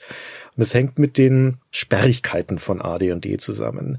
Das ist jetzt keine so große Überraschung, wenn ich zum Beispiel sage Zaubermanagement. Also Zauberer, Magier, Kleriker in Dungeons and Dragons müssen sich ja Zauber einprägen dann schlafen, dann lernen sie die und wenn sie dann einen Zauber aussprechen, dann vergessen sie den wieder. Dann müssen sie ihn sich wieder einprägen und müssen dann wieder schlafen. Also es gibt gibt kein Mana in dieser Welt, was begrenzt, wie stark Zauberer sind, sondern es gibt halt einfach die Anzahl an Zaubern, die du dir gemerkt hast, die kannst du dann aussprechen und sind sie wieder weg. Ja, das ist alles bisschen eigen, aber damit kann man schon umgehen. Aber das bedeutet halt auch, dass es einiges Management um Zaubern herum gibt, weil Zaubern auch sehr, sehr mächtig ist in der Welt von Dungeons and Dragons. Du musst also ausbilden überhaupt erstmal, welche Zauber will ich mir denn einprägen. Die musst du vielleicht auch je nachdem, in welcher Situation da bist, wechseln. Also mal gucken, bin ich hier gerade mitten im Dungeon, steht mir ein schwerer Kampf bevor, dann soll mein Magier vielleicht mal ein paar Abwehrzauber sich lieber einprägen und dann sich aufs Ohr hauen und so weiter. Du musst immer dann, wenn du in den Stufen aufstiegst und neue Zauber lernen kannst, musst du das auch tun, musst du auch selber dran denken. Das Spiel weist dich da nicht drauf hin. und du musst natürlich diese 300 Zauber, die das Spiel parat hat, idealerweise auch gut genug kennen, um zu wissen, was die machen. Und zwar auch selbst dann, wenn du kein Magier bist, weil du wirst ja ständig angegriffen mit diesen Zaubern. Die Gegner benutzen die selbstverständlich. Und um das sinnvoll kontern zu können, muss man trotzdem wissen, was die tun. Also da kommt schon gehörige Komplexität rein. Das muss jetzt erstmal nicht schlecht sein, aber man muss sich zumindest damit auseinandersetzen. Aber dann gibt es auch einfach Regeln in Dungeons and Dragons Systemen, die kompliziert sind. Das berühmteste davon ist dieser Taco im Englischen oder ETW Null im Deutschen, der erforderliche Trefferwurf, um Rüstungsklasse Null zu treffen, weil das bestimmt, wie treffsicher deine Charaktere sind und weil das der einzige Wert ist, der sich tatsächlich mit jedem Stufenaufstieg auch verändert ist das im Endeffekt die Basis deiner Progression. Wenn deine Charaktere aufsteigen, dann werden sie immer treffsicherer. Und wenn sie bessere Rüstung anlegen, dann sinkt ihr Rüstungsklassewert. Also der ETW 0 und der Rüstungsklasse, das sind zwei Werte, die werden immer besser, wenn sie immer niedriger sind, im Vergleich zu allen anderen Werten, die immer besser sind, wenn sie immer höher werden. Und das ist schon einigermaßen unintuitiv. Ja, das ist doof und komisch, aber daran hat man sich ja super schnell gewöhnt. Und du muss diesen Wert auch nicht so gut im Auge behalten. Also du musst halt nur wissen, dass der besser wird. Aber eigentlich ist es auch wurscht, weil wenn du deinem Charakter das Level 0 Schwert wegnimmst und dem Level 2 Schwert gibst, dann wird dieser Wert besser und wird grün gehighlightet. Und dann kannst du dir schon denken, dass obwohl der niedriger geworden ist, dass das irgendwie besser geworden ist. Ja, also natürlich hilft das Spiel. Das ist auch sehr angenehm. Aber es gibt ja auch genügend Wechsel von Ausrüstung, wo ein Wert besser und ein Wert schlechter ist. Das stimmt, da musst du es wissen, genau. Da musst du es wieder wissen, genau, um das sinnvoll abwägen zu können. Also A stimmt das natürlich, aber ich finde es bei Kämpfern noch relativ easy. Und es gibt ja drei bedeutsame Klassen, wenn man mal ehrlich ist. Und das sind die Kämpfer in ihren verschiedenen Ausprägungen. Gibt es auch den Barbaren und noch alles Mögliche. Die haben dann unterschiedliche Stärken und Schwächen. Die Kämpfer haben viele Hitpoints, die halten was aus und die schlagen aber auch ganz schön ordentlich zu sehr universell einsetzbar. Die sind halt anfällig für bestimmte Arten von Magie, möglicherweise, aber normalerweise kommen die ganz gut klar. Die stellst du da hin und dann machen die das schon. Dann hast du die Diebe, die haben mal komische Werte. Was ist denn? Schlösser öffnen 125. Keine Ahnung. Und Taschendiebstahl 45. Also wenn ich da das Regelsystem nicht gut kenne, weiß ich nicht um die Wahrscheinlichkeiten. Das ist viel kryptischer, finde ich, noch als die ganzen Kämpferwerte, so, weil die Kämpferwerte brauchst du auch ständig.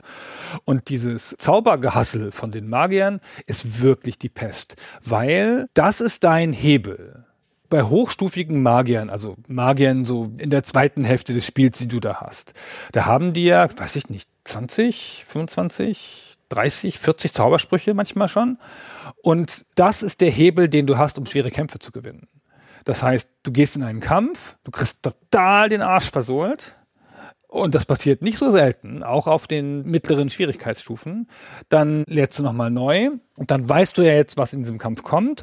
Und dann legst du die ganzen Zauberer anders an, ja. weil das nämlich geht. Die meiste Zeit habe ich gespielt mit, ich verlasse mich voll auf meinen Hauptkämpfer, da ich einen Kämpfer spiele und der hat ganz niedrige Rüstungsklasse und ist echt schwer zu treffen und dem gebe ich dann lauter Buff-Zauber, also lauter Extra-Zauber, damit er geschützt ist gegen alle möglichen Sachen und den stelle ich ganz nach vorne und in der Regel kommt der gegen die meisten Gegner fast alleine klar und die anderen unterstützen bloß von hinten. Aber bestimmte Gegner zaubern dann halt wie irre auf den, also brauche ich dann noch eine andere Art von Schutzzauber. Manche Gegner überwältigen den, weil dann so viele kommen. Dann brauche ich Magier, die müssen Elementare zaubern und irgendwelche Wesen, die an meiner Seite kämpfen. Gerade bei den Schutzzaubern hast du meistens nicht alle dabei. Ja, und dann musst du nochmal zurück und die anders einprägen, dann übernachten irgendwo und dann nochmal hin mit den neuen Schutzzaubern. Und in der Regel musst du die schon vorher gewirkt haben, weil die Magier mit ganz wenigen Ausnahmen brauchen echt eine ganze Weile, um so ein Zauber zu zaubern. Es gibt halt Zauber, die brauchen sechs, sieben, acht, neun Runden lang. Und bis der Zauber dann endlich losgeht, und wenn die in der Zeit unterbrochen werden, zum Beispiel, weil ihnen jemand einen Dolch in die Eingeweide rammt, dann schlägt der Zauber fehl. Verdammt noch eins. Ja? Oder mein Kämpfer ist schon dumm gezaubert worden, ehe mein Zauber mit dem Schutzzauber fertig ist. Das heißt, eigentlich musst du in den Kampf gehen mit einem Vorwissen und einer Vorausrüstung und vielleicht auch nochmal die Gegenstände getauscht haben. Oder es gibt ja auch bei den Waffenwirkungen verschiedene Sachen, die unterschiedlich wirken. Es gibt drei Arten von Waffen. Es gibt Stichwaffen, es gibt Hiebwaffen und es gibt Wuchtwaffen. Die Wuchtwaffen sind so Hämmer und sowas, ne? Die zertrümmern, Zertrümmerungswaffen. Crushing Damage nennt das englische Spiel das. Das Crushing Damage wirkt halt zum Beispiel ganz gut gegen Golems und Skelette und die Stichwaffen oder die Hiebwaffen wirken halt besser gegen Leute, die Fleisch haben, ja, also Tiere und Menschen und so. Und diese ganzen Sachen musst du eigentlich vorhalten um dann zu sehen, oh Gott, das sind Golems. oh, oh, oh, oh. Alle Magier hier weg, ja. Magie hilft uns gar nicht. Achtung, die sind immun. Alle nach vorne, die eine Wuchtwaffe haben, bitte, ja, damit es jetzt hier losgeht. Und möglichst bitte hier noch extra Hilfestellungselementare zaubern, damit die auf wen anders einhauen. Oder andersrum, oh Gott, das sind Vampire. Wir brauchen sofort einen Schutzzauber gegen Levelentzug und so weiter und so fort. Und diese ganzen Sachen, die sind echt mühsam und brauchen jedes Mal Vorbereitung vor den Kämpfen. Ja, sie brauchen nicht nur Vorbereitung, sie brauchen vor allen Dingen auch Wissen. Das ist ein bisschen das Schizophrene an den Baldur's Gate Spielen, auch am zweiten Teil, dass sie auf der einen Seite versuchen, dir das Leben leichter zu machen und dir viel von der Regelmechanik abnehmen. Charakteraufstiege zum Beispiel sind etwas, was selten passiert. Also da vergehen immer Spielstunden. Das ist eine langsame Progression und dann sollte man eigentlich denken, dass sie dementsprechend auch ein besonders freudiger Moment sind. Ein besonderer Moment, wenn das erreicht ist und mein Charakter jetzt an Fähigkeit dazu gewinnt. Aber die sind in den allermeisten Fällen sehr antiklimaktisch, weil da überhaupt nichts passiert. also, das ist eine der seltsamen Eigenheiten der Charakterprogressionen in Baldur's Gate ist, dass du bei Levelaufstiegen eigentlich keine Entscheidungen treffen musst. Oder nur selten. Ja, Magier müssen mal überlegen, welche neuen Zauber möchte ich jetzt lernen und Diebe können ab und zu ein paar Punkte verteilen und Kämpferklassen können können alle paar Levelaufstiege mal eine neue Waffenfähigkeit lernen oder eine verbessern. Aber ansonsten passiert da nichts. Deine Lebenspunkte erhöhen sich automatisch, deine Trefferwahrscheinlichkeit verbessert sich ein bisschen, genauso wie einige von deinen Rettungswürfen. Das macht das Spiel alles automatisch und an deinen grundlegenden Charakterwerten, also Stärke, Geschicklichkeit und so weiter, ändert sich prinzipiell überhaupt nichts. Das wird auch nicht durch Levelaufstieg besser, sondern nur durch Magie, also durch magische Ausrüstung. Und das heißt also, auf der Ebene passiert nicht so wahnsinnig viel. Die Charakterprogression ist ziemlich unbefriedigend und passiert in erster Linie über Ausrüstung.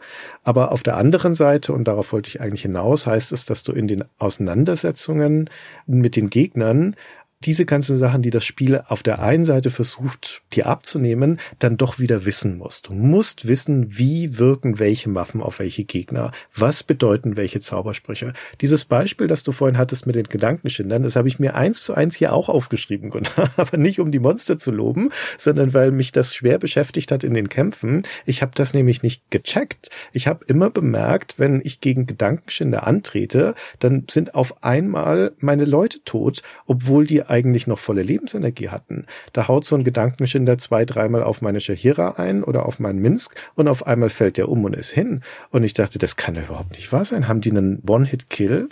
Aber was da im Hintergrund passiert, ist, dass die, sobald die dich, wie du das so schön gesagt hast, angezapft haben, ziehen die mit jedem Angriff fünf Punkte der Intelligenz ab von dem Charakter und sobald die Intelligenz auf null gesunken ist, ist der hin. Und Kämpfer sind ja jetzt meistens nicht die allerschlausten Charaktere, das heißt, da geht es auch relativ schnell an so einem Magier er länger, so ein Gedankenschinder. Und das musst du erstmal wissen, ja, das ist eine spezifische Eigenschaft von diesem einen Gegnertypus. Und andere Gegnertypen haben andere spezifische Eigenschaften und spezifische Schwächen. Es gibt diese ganzen Schutzzauber gegen Angriffsarten, gegen Feuer, Energie, gegen Säure, gegen was weiß ich alles, gegen das Böse, gegen das Gute. Und all die um die sinnvoll einzusetzen, musst du selbstverständlich und automatisch wissen, was für einen Gegnertypus habe ich denn da? Ist es zum Beispiel ein böser Charakter? Sollte ich da lieber einen Schutzzauber gegen Böse böse auflegen. Und das bedeutet, da teile ich deine Meinung vollkommen, dass die Kämpfe in Baldur's Gate etwas sind, was erstens nicht auf die leichte Schulter zu nehmen ist. Selbst mit einer erfahrenen, gut ausgerüsteten Party ist es nie eine gute Idee, in eine Gegnergruppe so einfach reinzudampfen. So, ach, hallo, hier stehen zehn Vampire. Ja, dann räumen wir jetzt mal auf. Ein Vampir reicht schon. ja, reicht schon einer. Aber es ist viel, viel geschickter, selbst bei einer guten und starken Gruppe, die Gegner zu pullen. Also vorsichtig vorzugehen und die einzeln abzuräumen nach Möglichkeit, anstatt in einen Massenscharmützel zu gehen. Aber wenn du doch in einen Kampf gehen musst mit vielen Gegnern, dann werden die automatisch zu so etwas wie Kampfrätseln. Dann müssen die richtigen Zauber gewählt werden, dann müssen potenziell die Waffen gewechselt werden, je nachdem gegen welchen Gegner du da antrittst, die Pfeile gewechselt werden. Deine Fernkämpfer können ja ein ganzes Arsenal unterschiedlicher Pfeile haben, von magischen Pfeilen über Feuerpfeile und Giftpfeile bis hin zu Durchbohrungspfeilen und so weiter. Du musst möglicherweise ein paar Tränke trinken vorher, du musst deine Position bestimmen, du musst auf die Abstände achten, gerade wenn du Zauber mit so einer Area of Effect Wirkung einsetzen möchtest. Die richtigen Buffs musst du parat haben. Du musst überlegen, welche Spezialfähigkeiten setze ich vielleicht ein. Wenn du Diebe in der Party hast, ist eine gute Idee, die erstmal sich in den Schatten drücken zu lassen und zu gucken, kommen die vielleicht in den Rücken eines Gegners, um da ihr Backstab einzusetzen. Sehr, sehr mächtige Attacke. Muss man aber halt alles vorbereiten. Diebe können auch Fallen auslegen im Vorfeld. Druiden können ihre Gestalt wandeln und vielleicht möchten die lieber als Braunbär in den Kampf gehen muss die Gegner in der richtigen Reihenfolge abarbeiten und so weiter und so weiter. Die Liste ist wirklich lang und ob du das auch wirklich tust oder nicht, entscheidet maßgeblich über deinen Volk im Kampf. Man kann viele der Kämpfe in Baldur's Gate auch lösen, indem man einfach rein rusht und Backpfeifen verteilt, aber dann wird man sich hinterher in die nächste Taverne schleppen und erstmal drei Tage schlafen, bis alle wieder heile sind. Wenn man das Maximum rausholen möchte aus diesem Kampfsystem, dann muss man das strategisch taktisch spielen. Und das ist ja, das haben wir noch gar nicht so richtig gesagt, das ist ja ein Echtzeitkampfsystem. Ja, ich finde, das ist eine reine Stärke. Ich wollte schon sagen Stärke und Schwäche, aber ich finde, eigentlich ist das eine reine Stärke. Es gibt ja pure Echtzeitkampfsysteme und es gibt pure rundenbasierte Spiele. Die rundenbasierten sind halt oft tiefer und interessanter und die Echtzeitkampfsysteme sind so wie in den Elder Scrolls Spielen halt schauderhaft, wo du halt da so rumklickst und dann ist irgendwer tot. Also du oder der andere. Und dieses System hier versucht beides zu machen. Es ist ein Echtzeitkampfsystem, in dem alles gleichzeitig passiert indem du auch Teile automatisieren kannst von deiner komplexen Party, die du verwalten musst, kannst du auch den Leuten sagen, pass auf, greif immer den Magier an, mach immer erstmal einen Schutzzauber, halt dich fern von dem Hauptkampf, versteck dich irgendwo. Kannst denen alles so kleine Regeln geben, du kannst ja eine Formation machen. Und dann kannst du eigentlich, wenn der Kampf nicht besonders schwer ist, also Kobolde, kannst du das das Spiel schon machen lassen. Und dann guckst du so ein bisschen zu und guckst, dass nichts schief geht. Du hast eine sehr starke, eine sehr mächtige, sehr klar lesbare Anzeige dafür, wie gut es der Party geht, weil deren Porträts füllen sich mit roter Farbe und wenn sie komplett rot sind, dann sind sie tot. Und das ist ein super starker Indikator, der dich in Panik versetzt. Manchmal träume ich nachts von dem Bild meines Hauptcharakters, wie es 98 Prozent rot ist. Das beobachtest du halt immer, da kannst du kurz pausieren, den Kampf, und schnell eingreifen und einen Trank trinken und weitermachen. Oder du kannst es fast spielen wie ein rundenbasiertes Spiel. Ich sag mal nur fast, aber immerhin fast. Und dann kannst du dieses Kampfrätsel aufmachen, das du eben beschrieben hast. Und das sind die starken Kämpfe, aus denen du auch viel Befriedigung ziehst, ja, die gegen neue Gegnertypen, gegen große Gruppen, gegen Supergegner wie Liches oder so. Am Anfang waren das alle Kämpfe gegen Trolle. Bis ich rausgefunden habe, wie man mit Trollen fertig wird und die entsprechenden Waffen hatte, war jeder Kampf gegen den Troll, boah, ey, ja, weil Trolle sterben nämlich einfach nicht. Die sind nur durch Feuer oder Säure zu töten. Du kannst sie halt umhauen, dann werden sie kurz ohnmächtig, dann stehen sie wieder auf und Säure- und Feuerwaffen hast du nicht überall rumliegen. Naja, und diese Kampfpuzzles zu spielen, das macht dann einen großen Teil der Befriedigung und des Reizes dieses Kampfsystems aus. Und da geht wirklich alles. Du hast es eben schon angedeutet. Alleine welche Wurfgeschosse du einsetzt oder beziehungsweise welche Pfeile du einsetzt, welche Zauberer du mitgenommen hast, wo du die Kämpfer hinstellst, welche Waffe die Kämpfer haben. Ja, ich habe dann immer extra Trollwaffen, Golemwaffen, Vampirwaffen, so drei vier Waffensorten dabei, die ich dann immer schnell wechsle, wenn halt der Kampf in eine bestimmte Richtung geht. Manche Schutzzauber wirken nicht vernünftig bei bestimmten Gegnern und manche Angriffszauber wirken gar nicht bei bestimmten Gegnern und so. Und dieses Wissen, das du erwerben musst, eigentlich müsstest du das Monsterhandbuch immer da liegen haben und auch immer die Zauberbeschreibung genau gelesen haben. das ist schon einerseits faszinierend zu erwerben und andererseits manchmal sehr stressig. Aber dafür nimmt das Spiel die leichten Kämpfe fast komplett ab, was ich echt zu schätzen weiß. Feinde haben euch aufgelauert. Verteidigt euch. Ich warte auf euren Befehl. Ja, aber sicher doch. Äh, ja? Das Gute ist heute auf unserer Seite. Ja.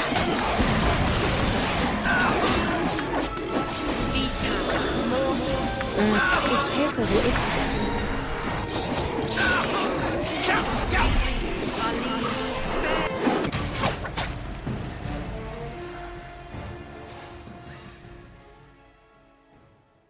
Ich finde das sehr angemessen für ein Gruppenrollenspiel, dass du da Kämpfe hast, in denen der einzelne Charakter für sich jetzt nicht inkompetent ist, aber nicht so wahnsinnig viel Schnitt hat, gerade gegen größere Gegnergruppen im Vergleich zu einem Singleplayer-Rollenspiel, wo du ja zwangsläufig alleine mit allem klarkommen musst, was das Spiel dir entgegenwirft. Hier ist eine Gruppe schon etwas, die wirklich als Team schlagkräftig sind und das bedeutet, dass sie sich gegenseitig stützen, dass die Magier buffen, dass die Kleriker heilen, wie halt in einem MMORPG zum Beispiel und dass aber auch jeder seine speziellen Fähigkeiten hat, dass der Dieb halt, wie gesagt, sich eher rumschleicht und das alles aber unter deiner Kontrolle liegt. Das ist faszinierend. Das funktioniert auch gut in Baldur's Gate. Es braucht aber einen bestimmten Spielertypus, nämlich die Art von Spieler, die sich damit auseinandersetzen möchte, die sich wirklich vertiefen möchte in die Möglichkeiten, die man da hat, denn die Optionsvielfalt ist enorm. Und ein Typus, der das auch akzeptiert, dass es die richtige Entscheidung sein kann, deinen Charakter schwächer zu machen, indem du ihn zum Beispiel eine Waffe in die Hand nehmen lässt, auf die er eigentlich gar nicht geskillt ist, die aber zum Beispiel gegen den Golem besser ist, wie du das beschrieben hast. Ja, da muss man ja auch erstmal draufkommen, wenn man so auf die Schiene gesetzt ist des typischen Rollenspielspielers, wo halt immer immer jede neue Waffe die bessere ist. Auch da das Charaktersystem von AD&D, auf dem das hier basiert, das hat ja diese Waffenfähigkeiten und die setzen deine Charaktere eigentlich schon sehr stark in Richtung Spezialisierung. Ich habe einen Waldläufer gespielt, also einen Fernkämpfer und dem die meisten Skillpunkte in den Kurzbogen gegeben. Und Skillpunkte sind so wertvoll, weil die so selten nur auftauchen. Alle drei oder vier Levelaufstiege, weiß gar nicht genau, darfst du mal einen Skillpunkt vergeben. Und es gäbe eigentlich für meinen Fernkämpfer eine ganze Reihe von Fernkampfkategorien. Den Kurzbogen, den Langbogen, die Armbrust, die Schleuder, Wurfmesser. Ja, also ich könnte eigentlich mit allen ganz effektiv sein, zumal es auch massenhaft Loot gibt in Baldur's Gate 2. Ich finde auch ständig tolle Fernkampfwaffen. Aber es ist eigentlich kontraproduktiv für meinen Fernkämpfer, irgendeine andere zu nehmen als die Waffenkategorie, auf die ich geskillt habe, weil er da seine Vorteile bekommt. Und deswegen habe ich de facto dann doch gar nicht so viel Auswahl. Mein größeres Problem mit diesen Kampfpuzzles ist aber, dass sie dann spannend sind, wenn sie, wie du das sagtest, gegen neue Konstellationen, neue Gegner sind, wenn du dir neue Dinge ausdenken musst und dann auch da wirklich gut durchkommst. Aber Baldur's Gate 2 ist ja ein episches, riesiges Rollenspiel und es ist noch dazu ein ziemlich kampflastiges Rollenspiel. So in einem typischen Dungeon, in der typischen Quest führst du Dutzende von Kämpfe und die sind nicht so unterschiedlich, als dass die jedes Mal spannend wären und vor allen Dingen schluckt das mit dieser taktischen Kampfrätsel-Version auch ganz schön viel Zeit. Also wenn du das so ernsthaft spielen möchtest, das Spiel, dann verbringst du sehr, sehr, sehr, sehr viel deiner Spielzeit in Kämpfen.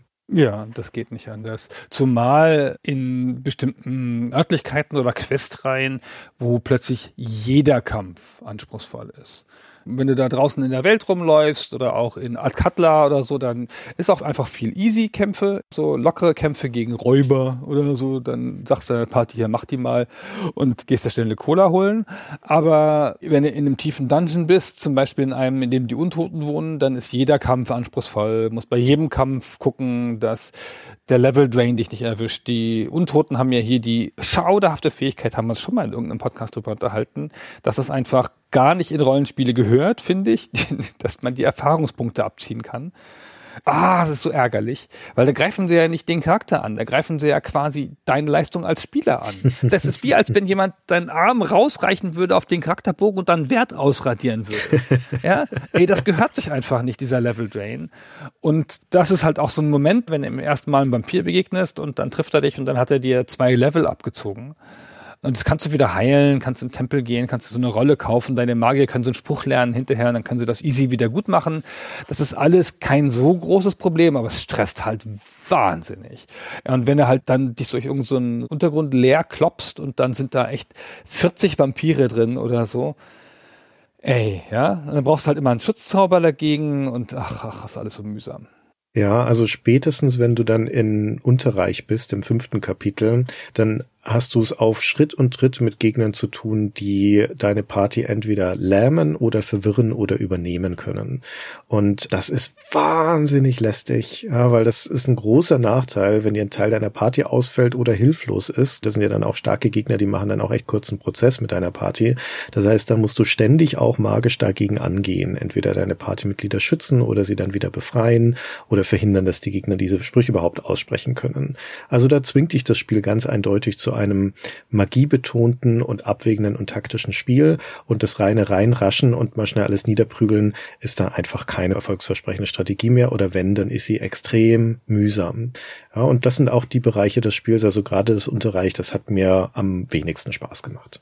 Es gibt aber auch dafür immer mehrere Möglichkeiten. Ja. Und nicht nur zwei in aller Regel. Das ist ganz cool. Also es gibt nicht so viele Items, die diese Art von Problem lösen, aber es gibt sie. Es gibt mindestens zwei Waffen oder Schilde, die den Level Drain verhindern zum Beispiel.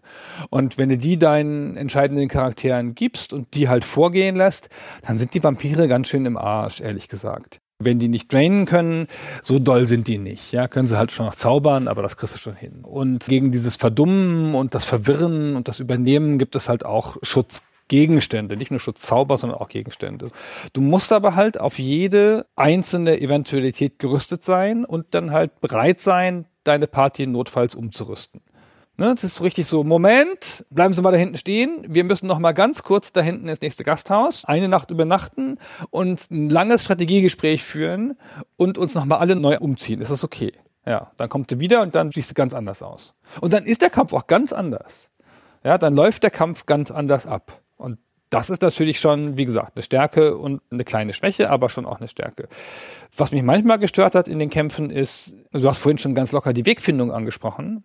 Die Wegfindung ist leider schauderhaft in dem Spiel und die ist auch meines Erachtens schlechter als in Baldur's Gate 1 kommt es mir vor. Ich weiß nicht, was sie da gemacht haben. Vielleicht, weil die Orte komplexer sind oder so. Ist jedenfalls die Hölle. Und das ist, wenn so ein Kampf beginnt, dann läuft es ja in Echtzeit da lang erstmal. Ja, dann beginnt so ein Kampf und dann entsteht sofort eine Kämpferwolke, ein Knäuel. Ja, die Gegner haben ihre Leute da, du hast deine Leute da. Und dann drückst du panisch auf Pause, hat das Messer schon erhoben und den Zauberspruch schon angefangen. Und dann ist schon alles in so einer Situation. Und dann musst du das schon noch ein bisschen auseinanderdröseln, ja, da musst du erstmal den Magier da wegschicken, wenn du die nicht sauber die Formation gleich gewählt hast und den Dieb da rausnehmen und den Kämpfer gegen den richtigen Gegner stellen, damit er nicht auf den Schwächsten schlägt, sondern auf den Stärksten, weil er soll ja nicht nur töten, dein Kämpfer, soll ja vor allen Dingen einstecken. Das fand ich manchmal nicht so ideal gelöst. Und manchmal, wenn du dann irgendwas willst, wo du sagst, jetzt greif doch mal verdammt noch mal den feindlichen Magier an. Und dann geht er auch nicht den allerbesten Weg dahin. Auch schon um die Gruppe rumzugehen, ist manchmal ein bisschen schwierig. Naja, das noch auszuhalten. Ja, also die Wegfindung ist tatsächlich nicht toll äh, und das ist aber fast noch das, was mich weniger stört. Das, was mich mehr stört, sind die schieren Laufwege. Das ist ein Problem, das wir im ersten Baldur's Gate auch schon hatten, das sich im zweiten durchzieht. Deine Party muss halt überall hinlatschen. Ja, wenn sie einen Schauplatz verlassen will, muss sie wieder zum Eingang zurücklatschen.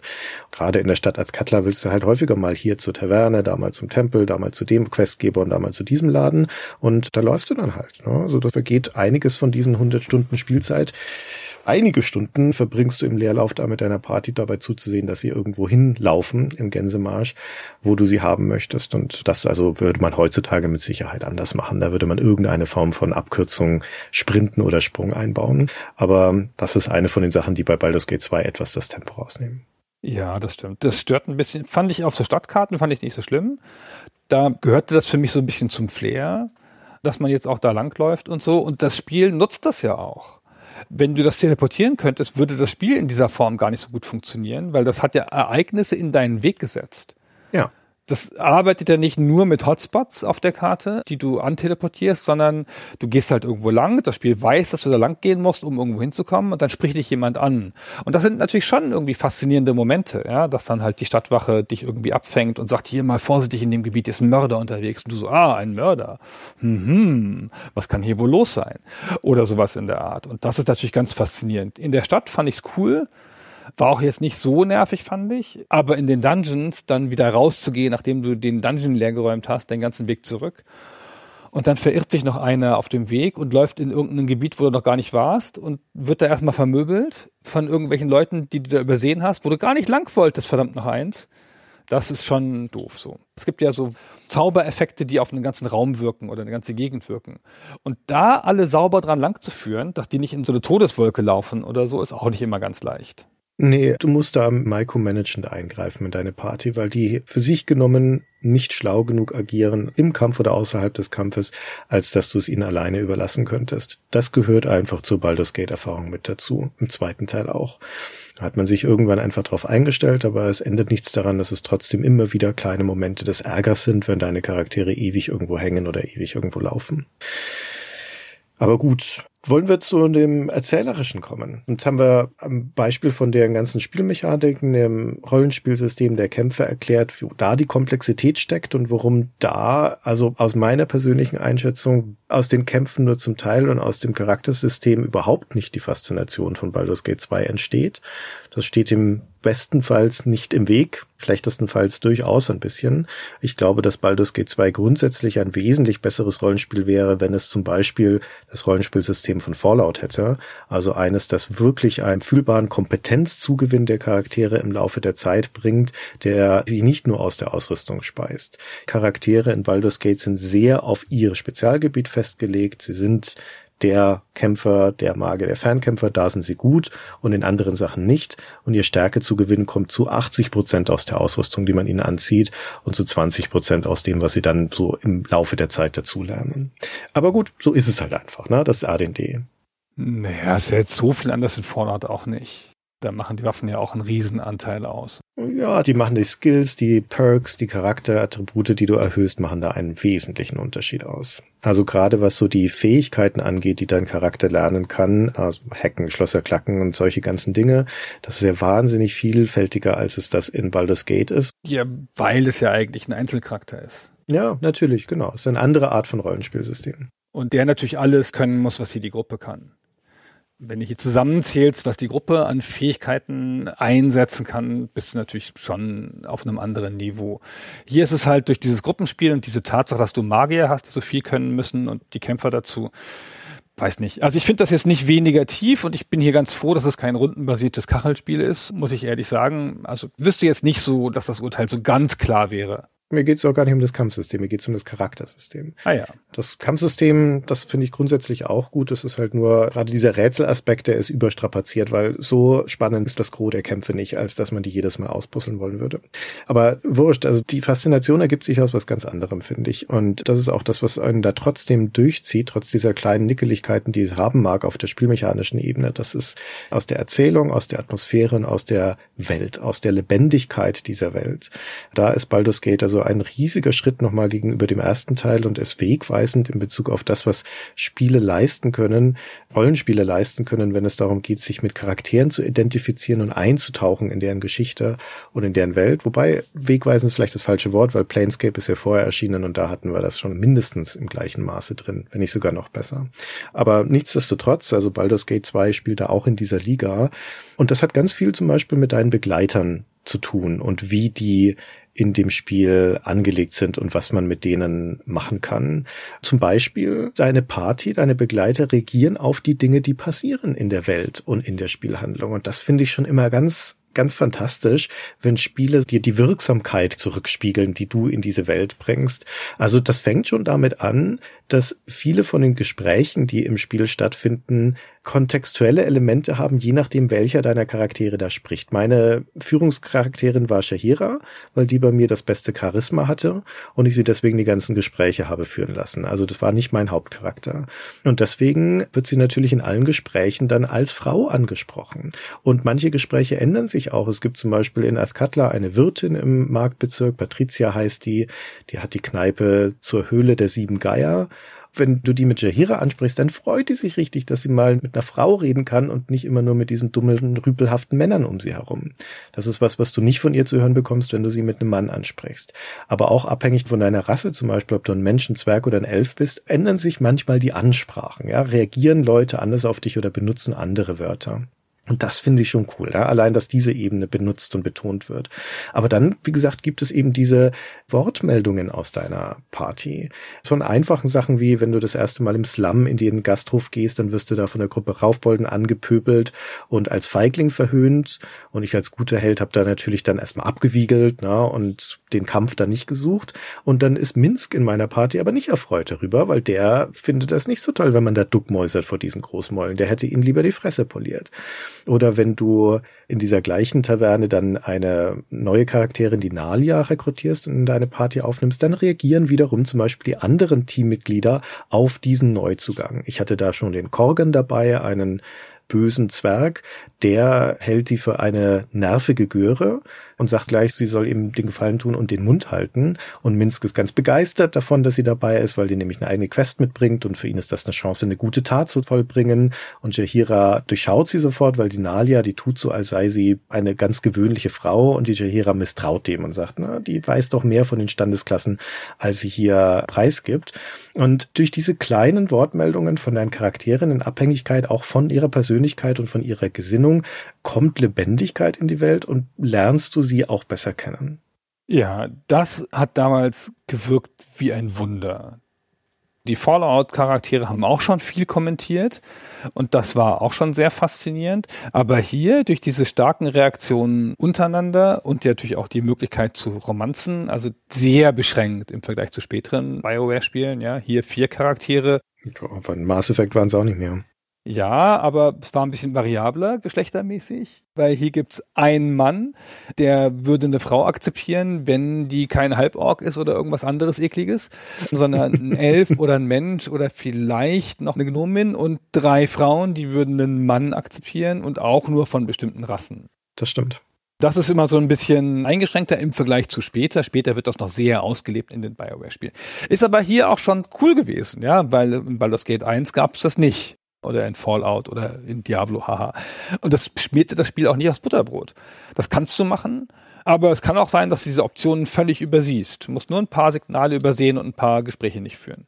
Ich habe jetzt in meinem diesmaligen Durchspielen hatte ich gar keine Romanze. Hat mich auch nicht angesprungen oder so. Also diese Romanzen, die Möglichkeit, dass es sie gibt, finde ich schön, aber die Art und Weise, wie sie gestaltet sind, finde ich auch ganz spannend. Wenn wir Jahira nehmen als ein Beispiel für eine von den Charakterinnen, mit denen du eine Romanze haben kannst.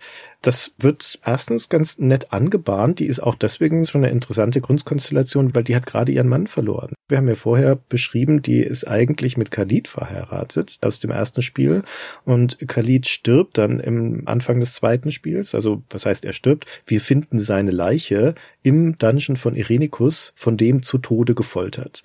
Hira findet dann den auf der Streckbank liegenden Leichnam von Khalid und rastet hier aus. Khalid? Khalid? Nein, das. Das muss eine Illusion sein. Ein Traum, ein schlechter Traum. Wo sind die Spiegel? Wo sind die Hebel, die man umlegen kann? Wir müssen herausfinden, wo er versteckt ist, Khalid. Verdammt! Seid verdammt! Also die ist untröstlich darüber und muss dann natürlich diesen Verlust auch erstmal verarbeiten. Und dieser Romanzenstrang mit Yahira beginnt eigentlich mit dieser Verarbeitung. Ja, das beginnt mit sie zu trösten, ihr dabei zu helfen, überhaupt wieder Lebensmut zu schöpfen und diese Trauer überhaupt erstmal zu bewältigen. Und daraus entwickelt sich dann so langsam Nähe und aus dieser Nähe entwickelt sich Liebe. Aber das ist ein ziemlich langer Strang, der sich über das gesamte Spiel ziehen kann.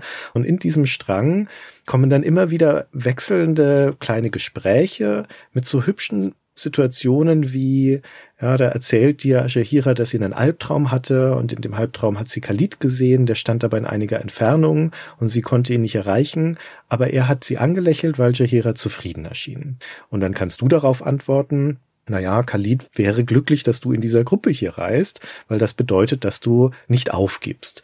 Und dann sagt Shahira, ja, aber in meinem Traum war das keine Gruppe, da waren das nur du und ich. Und dann bricht sie verlegen das Gespräch ab. Oh. Ja, das ist süß, ja, weil da merkst du dann, da keimt sowas. Das ist noch relativ am Anfang dieser Strecke. Und dann passieren aber halt auch handfeste Dinge. Dann kriegt Shahira zum Beispiel überraschend, während man irgendwo anders unterwegs ist, kann auch in einem ganz anderen Teil der Welt sein, Besuch von einer anderen Hafnerin. Die Shahira ist Mitglied der Hafnergilde. Und dann kommt eine andere Hafnerin und sagt, Jahira, wir brauchen dich im Hauptquartier, du musst sofort nach Al-Katla zurück. Und dann sagt Jahira, tut mir wahnsinnig leid, aber das ist wichtig, ich muss jetzt hier mitgehen. Und dann verlässt sie die Gruppe und ist auf einmal weg. Und dann vergeht ein Tag und dann ist sie wieder da und sagt, du musst dringend mit mir nach Azkatla, wir müssen die Hafner besuchen. Ja, und dann kannst du andere Sachen machen, dann wird sie eine Weile rumquengeln und irgendwann sagt sie, wir müssen jetzt aber echt mal dahin. Und dann stellt sich raus, dass da ein neuer Chef der Hafner in dieser Gilde ist und der möchte uns als Balkind direkt einkerkern, also magische Verbannungen, damit wieder Gleichgewicht in der Welt herrscht. Und Shahira ist entsetzt darüber und sagt, Moment mal, wo kommt denn das auf einmal her? das hätte du mir aber vorher sagen können und hier mein Gefährte hier, der ist gar nicht böse, ne? der kämpft gegen seine innere Natur an und so weiter. Also auch dort findet wieder eine Auseinandersetzung damit statt, ja, wie positioniert sich Shahira zu mir und ich zu ihr und da keimt dann so langsam die Liebe raus. Und es ist nicht das letzte Mal, dass Shahira überraschend Entscheidungen treffen wird, die sie auch wieder aus der Gruppe entfernen im Zuge dieses ganzen Romanzenstrangs. Und das ist ja völlig optional, ja. Wenn du mit Eri anbandelst oder mit gar niemanden, dann wirst du das alles niemals erleben. Also der Shahira-Strang ist schon der coolste von denen, ist mein Eindruck. Ja, würde ich auch sagen. Ich finde den sensationell gut gelungen, weil der so organisch ins Spiel eingeflochten ist. In vielen anderen Spielen, auch in späteren Bioware-Spielen, ist das sehr mechanistisch. So, da machst du halt eine bestimmte Art von Handlung und kaufst irgendwie Geschenke ein oder irgendwas und dann löst du diese Romanze aus und dann läuft die auch relativ schnell ab. Und dann kommt es im besten Fall zu einer Sexszene oder sonst irgendwas in Mass Effect oder in Dragon Age und so. Und hier ist das total in die Geschichte eingewoben, krass verbunden mit der Hintergrundgeschichte dieser Figur und es steht nicht so im Vordergrund, dass es da jetzt um eine Art von Bettgeschichte geht, wo es in den späteren BioWare-Spielen ja immer relativ schnell hinausläuft. Sondern hier geht es erstmal um Vertrauen und um Freundschaft und so. Und das ist also echt eine super Storyteil. Ja, in der Romanzengeschichte in diesem Strang von Jahira kannst du die beste Ende dieses Strangs sozusagen auch nur dann erreichen, wenn du ihr erstes Angebot, mit ihr ins Bett zu steigen, ablehnst. Also da musste sie sogar entgegen dieser Motivation entscheiden. Also das bereichert tatsächlich die Spielerfahrung ungemein. Aber selbst wenn man sich jetzt gar nicht auf diese, ja, es ist ja eine Questreihe, wenn man so möchte, einlässt, dann erlebt man trotzdem viel Charakterinteraktion, die einfach so spontan stattfindet zwischen deinen Partymitgliedern und zwar, und das ist das Tolle daran, in Abhängigkeit davon, welche Leute du eigentlich in der Party hast. Da gibt es ja selbst bei 16 möglichen Begleitern eine ganze Menge Permutationen, wer eigentlich dabei sein kann und je nachdem, wer mit wem in der Party ist, können die ganz unterschiedliche Interaktionen haben. Das beginnt schon damit, dass es ja dieses Gesinnungssystem gibt in D&D, also von guten bis bösen Charakteren und von rechtschaffenen bis chaotischen Charakteren und die mischen sich nicht so doll. Also wenn du gute und böse Charaktere in der gleichen Party hast, dann läuft das irgendwann auf einen Konflikt hinaus und es kann so weit kommen, dass die sich tatsächlich bekämpfen auf Leben und Tod.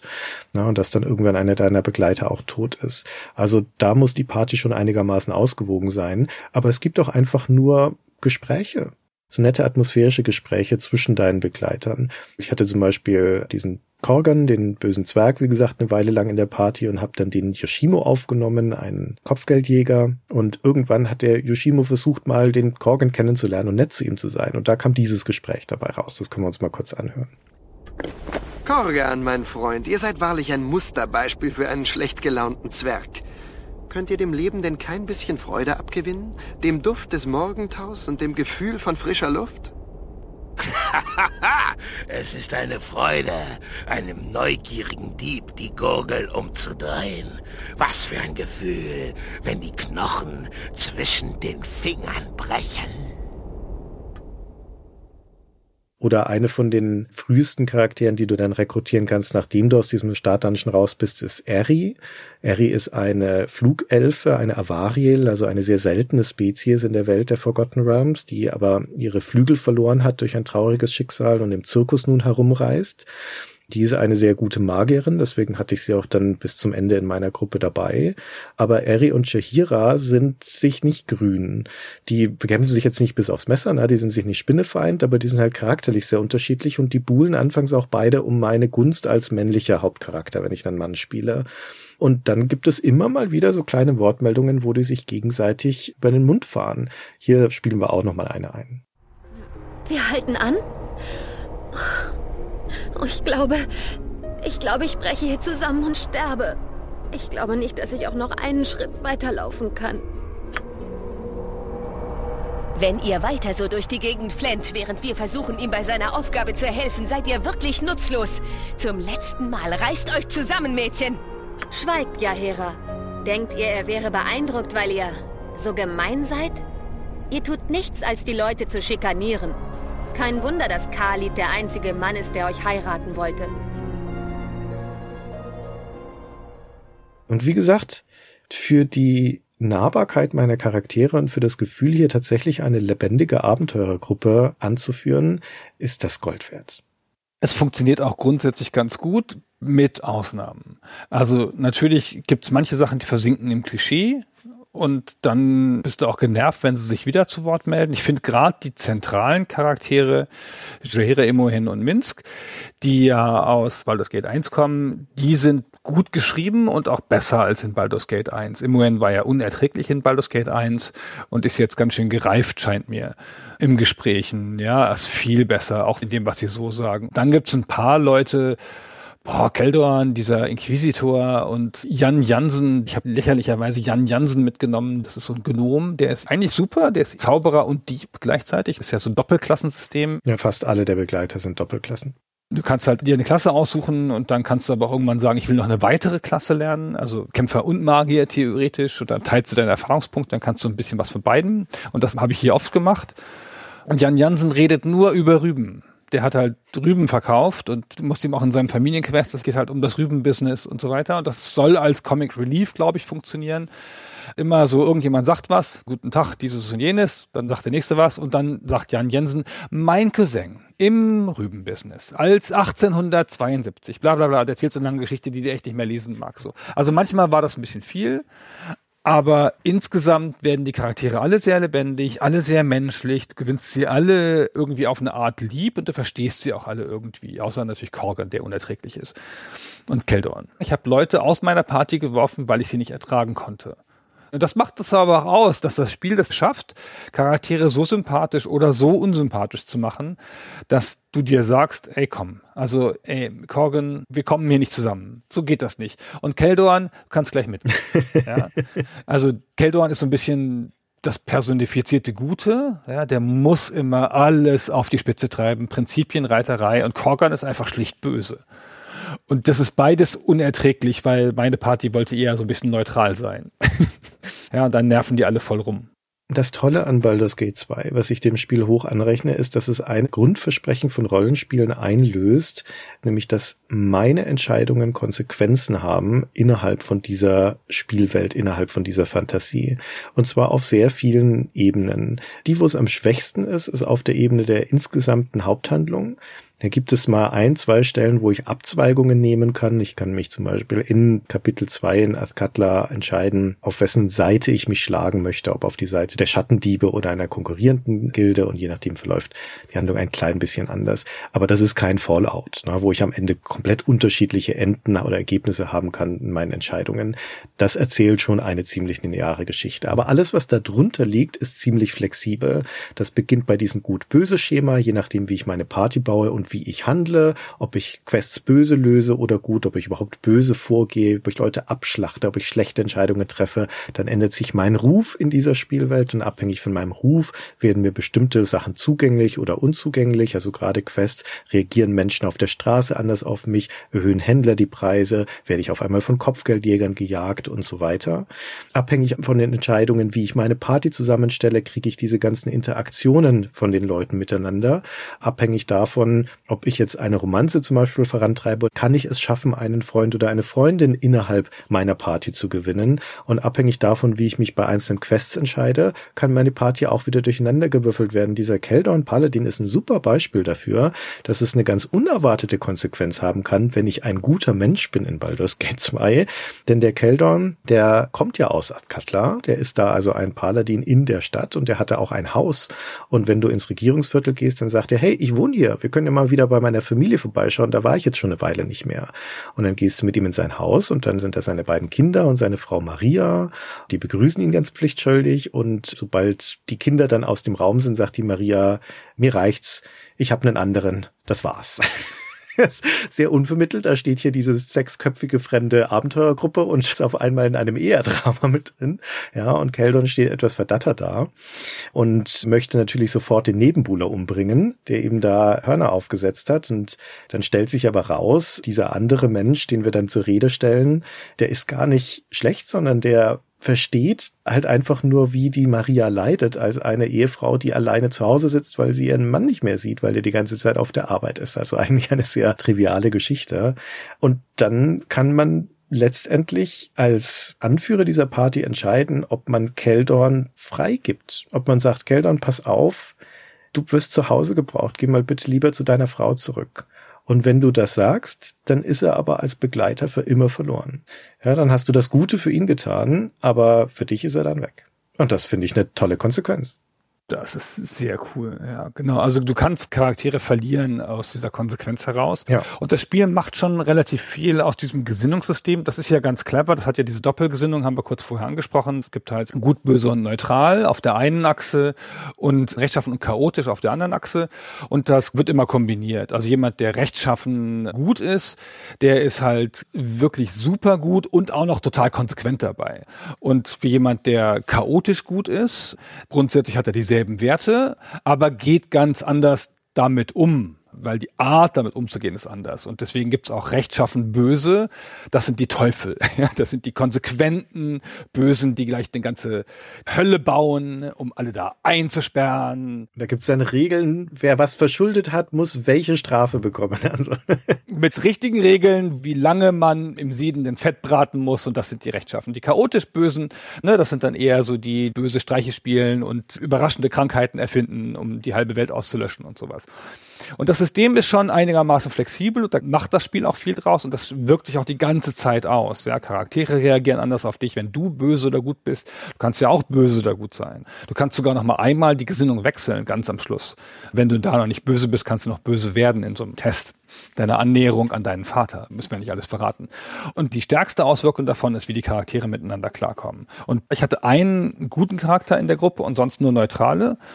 Und das ganze Gequatsche, ey. Ja, dieses ganze Gutgequatsche, das macht mich ganz fürchterlich fertig. Und da gab es dann immer die Konflikte mit den Guten, obwohl wir nicht mal einen Bösen dabei hatten. Ja, also das Spiel, wie gesagt, nimmt seine Konsequenzen durchaus ernst. Diese ganzen Interaktionen mit den Charakteren finden überwiegend in den Kapiteln zwei und drei statt. Nach hinten raus wird das etwas dünner, aber es bedeutet trotzdem, dass du deine Charaktere gut genug kennenlernst, dass diese Konsequenzen dann auch potenziell wehtun können, wenn du zum Beispiel jemanden verlierst. Du kannst Jahira im Laufe von ihrer Questreihe durchaus verlieren, ihre persönliche Quest zum Beispiel. Wie gesagt, das ist eine von den Stärken des Spiels, dass gerade in den ersten beiden Kapiteln, also Kapitel zwei und drei, wo man in Azkatla unterwegs ist, da passieren auf Schritt und Tritt unerwartete Dinge. Da tritt auf der Straße jemand auf dich zu und hat auf einmal eine Aufgabe für dich. Oder wie in dem Fall von Jahira, wir betreten das erste Mal in Hafenviertel die örtliche Taverne und dann steht da jemand, der ist ein Bekannter von der Jahira, der Baron Pleuer und der sagt, aha, Jahira, du auch hier. Ja, Hera, mein Schatz, wie schön euch zu sehen. Äh, wollt ihr euch nicht setzen und ein wenig plaudern? Es. Es tut mir leid. Kenne ich euch etwa?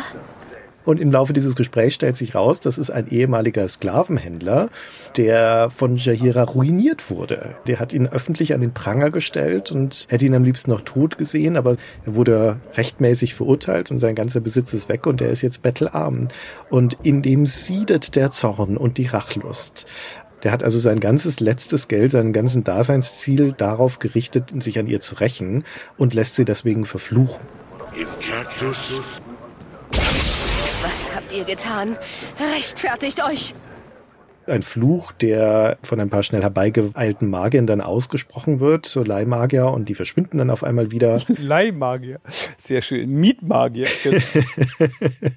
das Magier-Sharing gilt da in Azkatlan. Ja. Wir dürfen nicht vergessen, Magie ist da ja geächtet. Ne? Es ist also auch ein Risiko, sowas zu tun. Da muss man denen schon viel Geld zahlen, damit die das machen. Und auf einmal lastet auf Shahira ein Fluch, der ihre Lebensenergie langsam schwinden lässt. Und dann ist dann natürlich das vorrangige Ziel jetzt in diesem Moment dem nachzuforschen. Wie können wir jetzt was tun? Da gibt es verschiedene Anhaltspunkte. Man könnte mal gucken, wo diese Mage herkommen oder wo könnte sich denn der Pleuer, der jetzt wie gesagt bettelarm ist, Vielleicht finden wir den irgendwo im Slum. Wenn, dann würde sich dort aufhalten. Und gibt es also verschiedene Möglichkeiten, ihm nachzuspüren. Aber der Punkt ist, wenn du dir zu viel Zeit damit lässt, dann stirbt Shahira halt dann ist der Fluch effektiv und ihre Lebensenergie ist am Ende und dann gibt es auch keine Wiederauferstehung mehr. Also dir können Charaktere verloren gehen. Und ich finde das gut und faszinierend auch, dass das Spiel in der Hinsicht konsequent ist und zwar auch auf noch eine andere Art und Weise.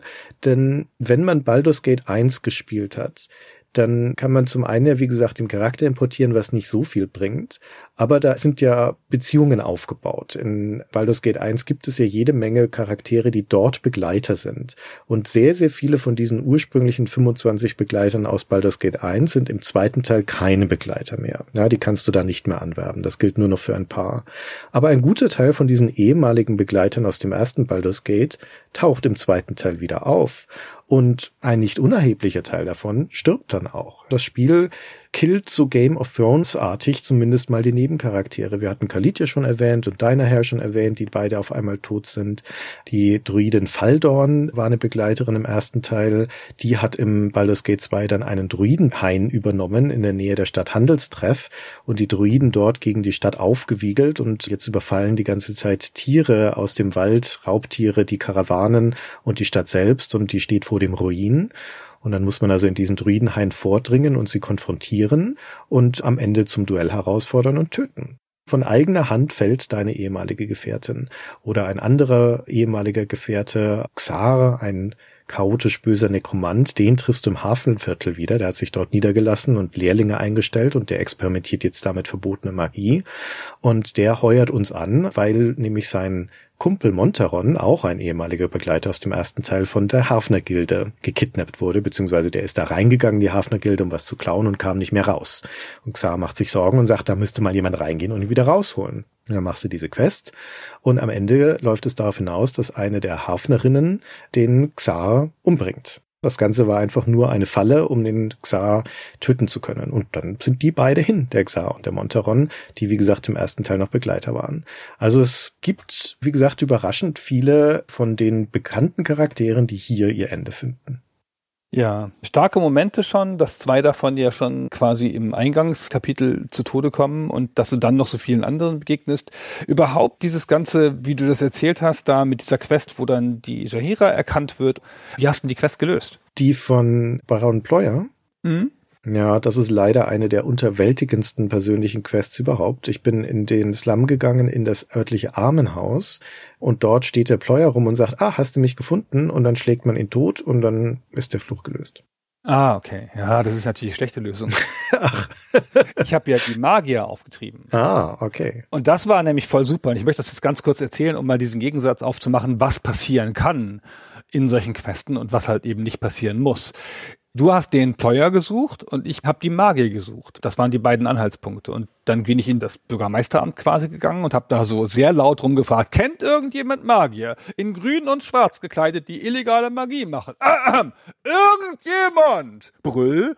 Und alle so, mhm. Und dann gehe ich wieder raus, dann teleportieren sich draußen zwei Magier dahin und sagen, wir sind das. Also ganz ruhig jetzt, ja. Mach jetzt hier mal keinen Quatsch. Du machst ja alle auf uns aufmerksam und so. Wir können doch irgendeine Einigung finden. Dann kann man mit denen die Einigung finden, dass die dem Pleuer nicht helfen, wenn man den Pleuer angreift.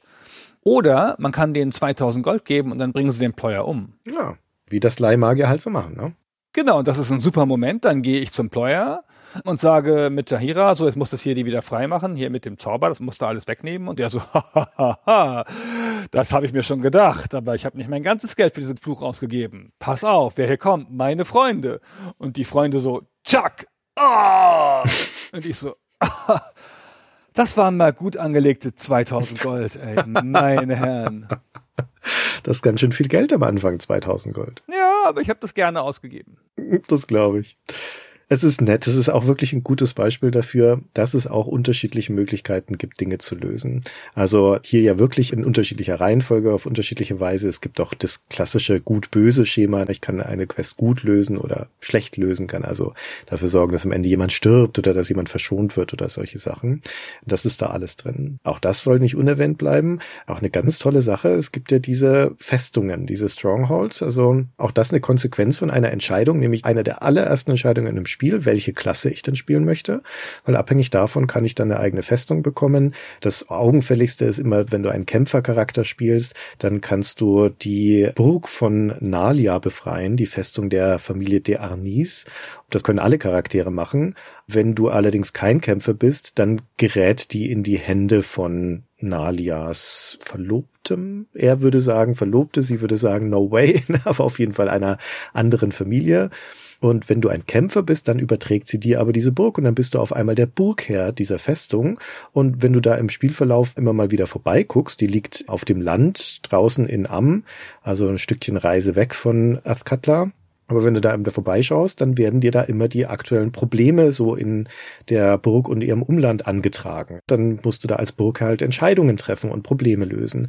Und ähnlich ist das bei anderen Sachen auch. Ich als Waldläufer zum Beispiel habe in den Uma-Hügeln eine Waldläuferhütte übernommen, nachdem die Voreigentümerin leider verstorben war.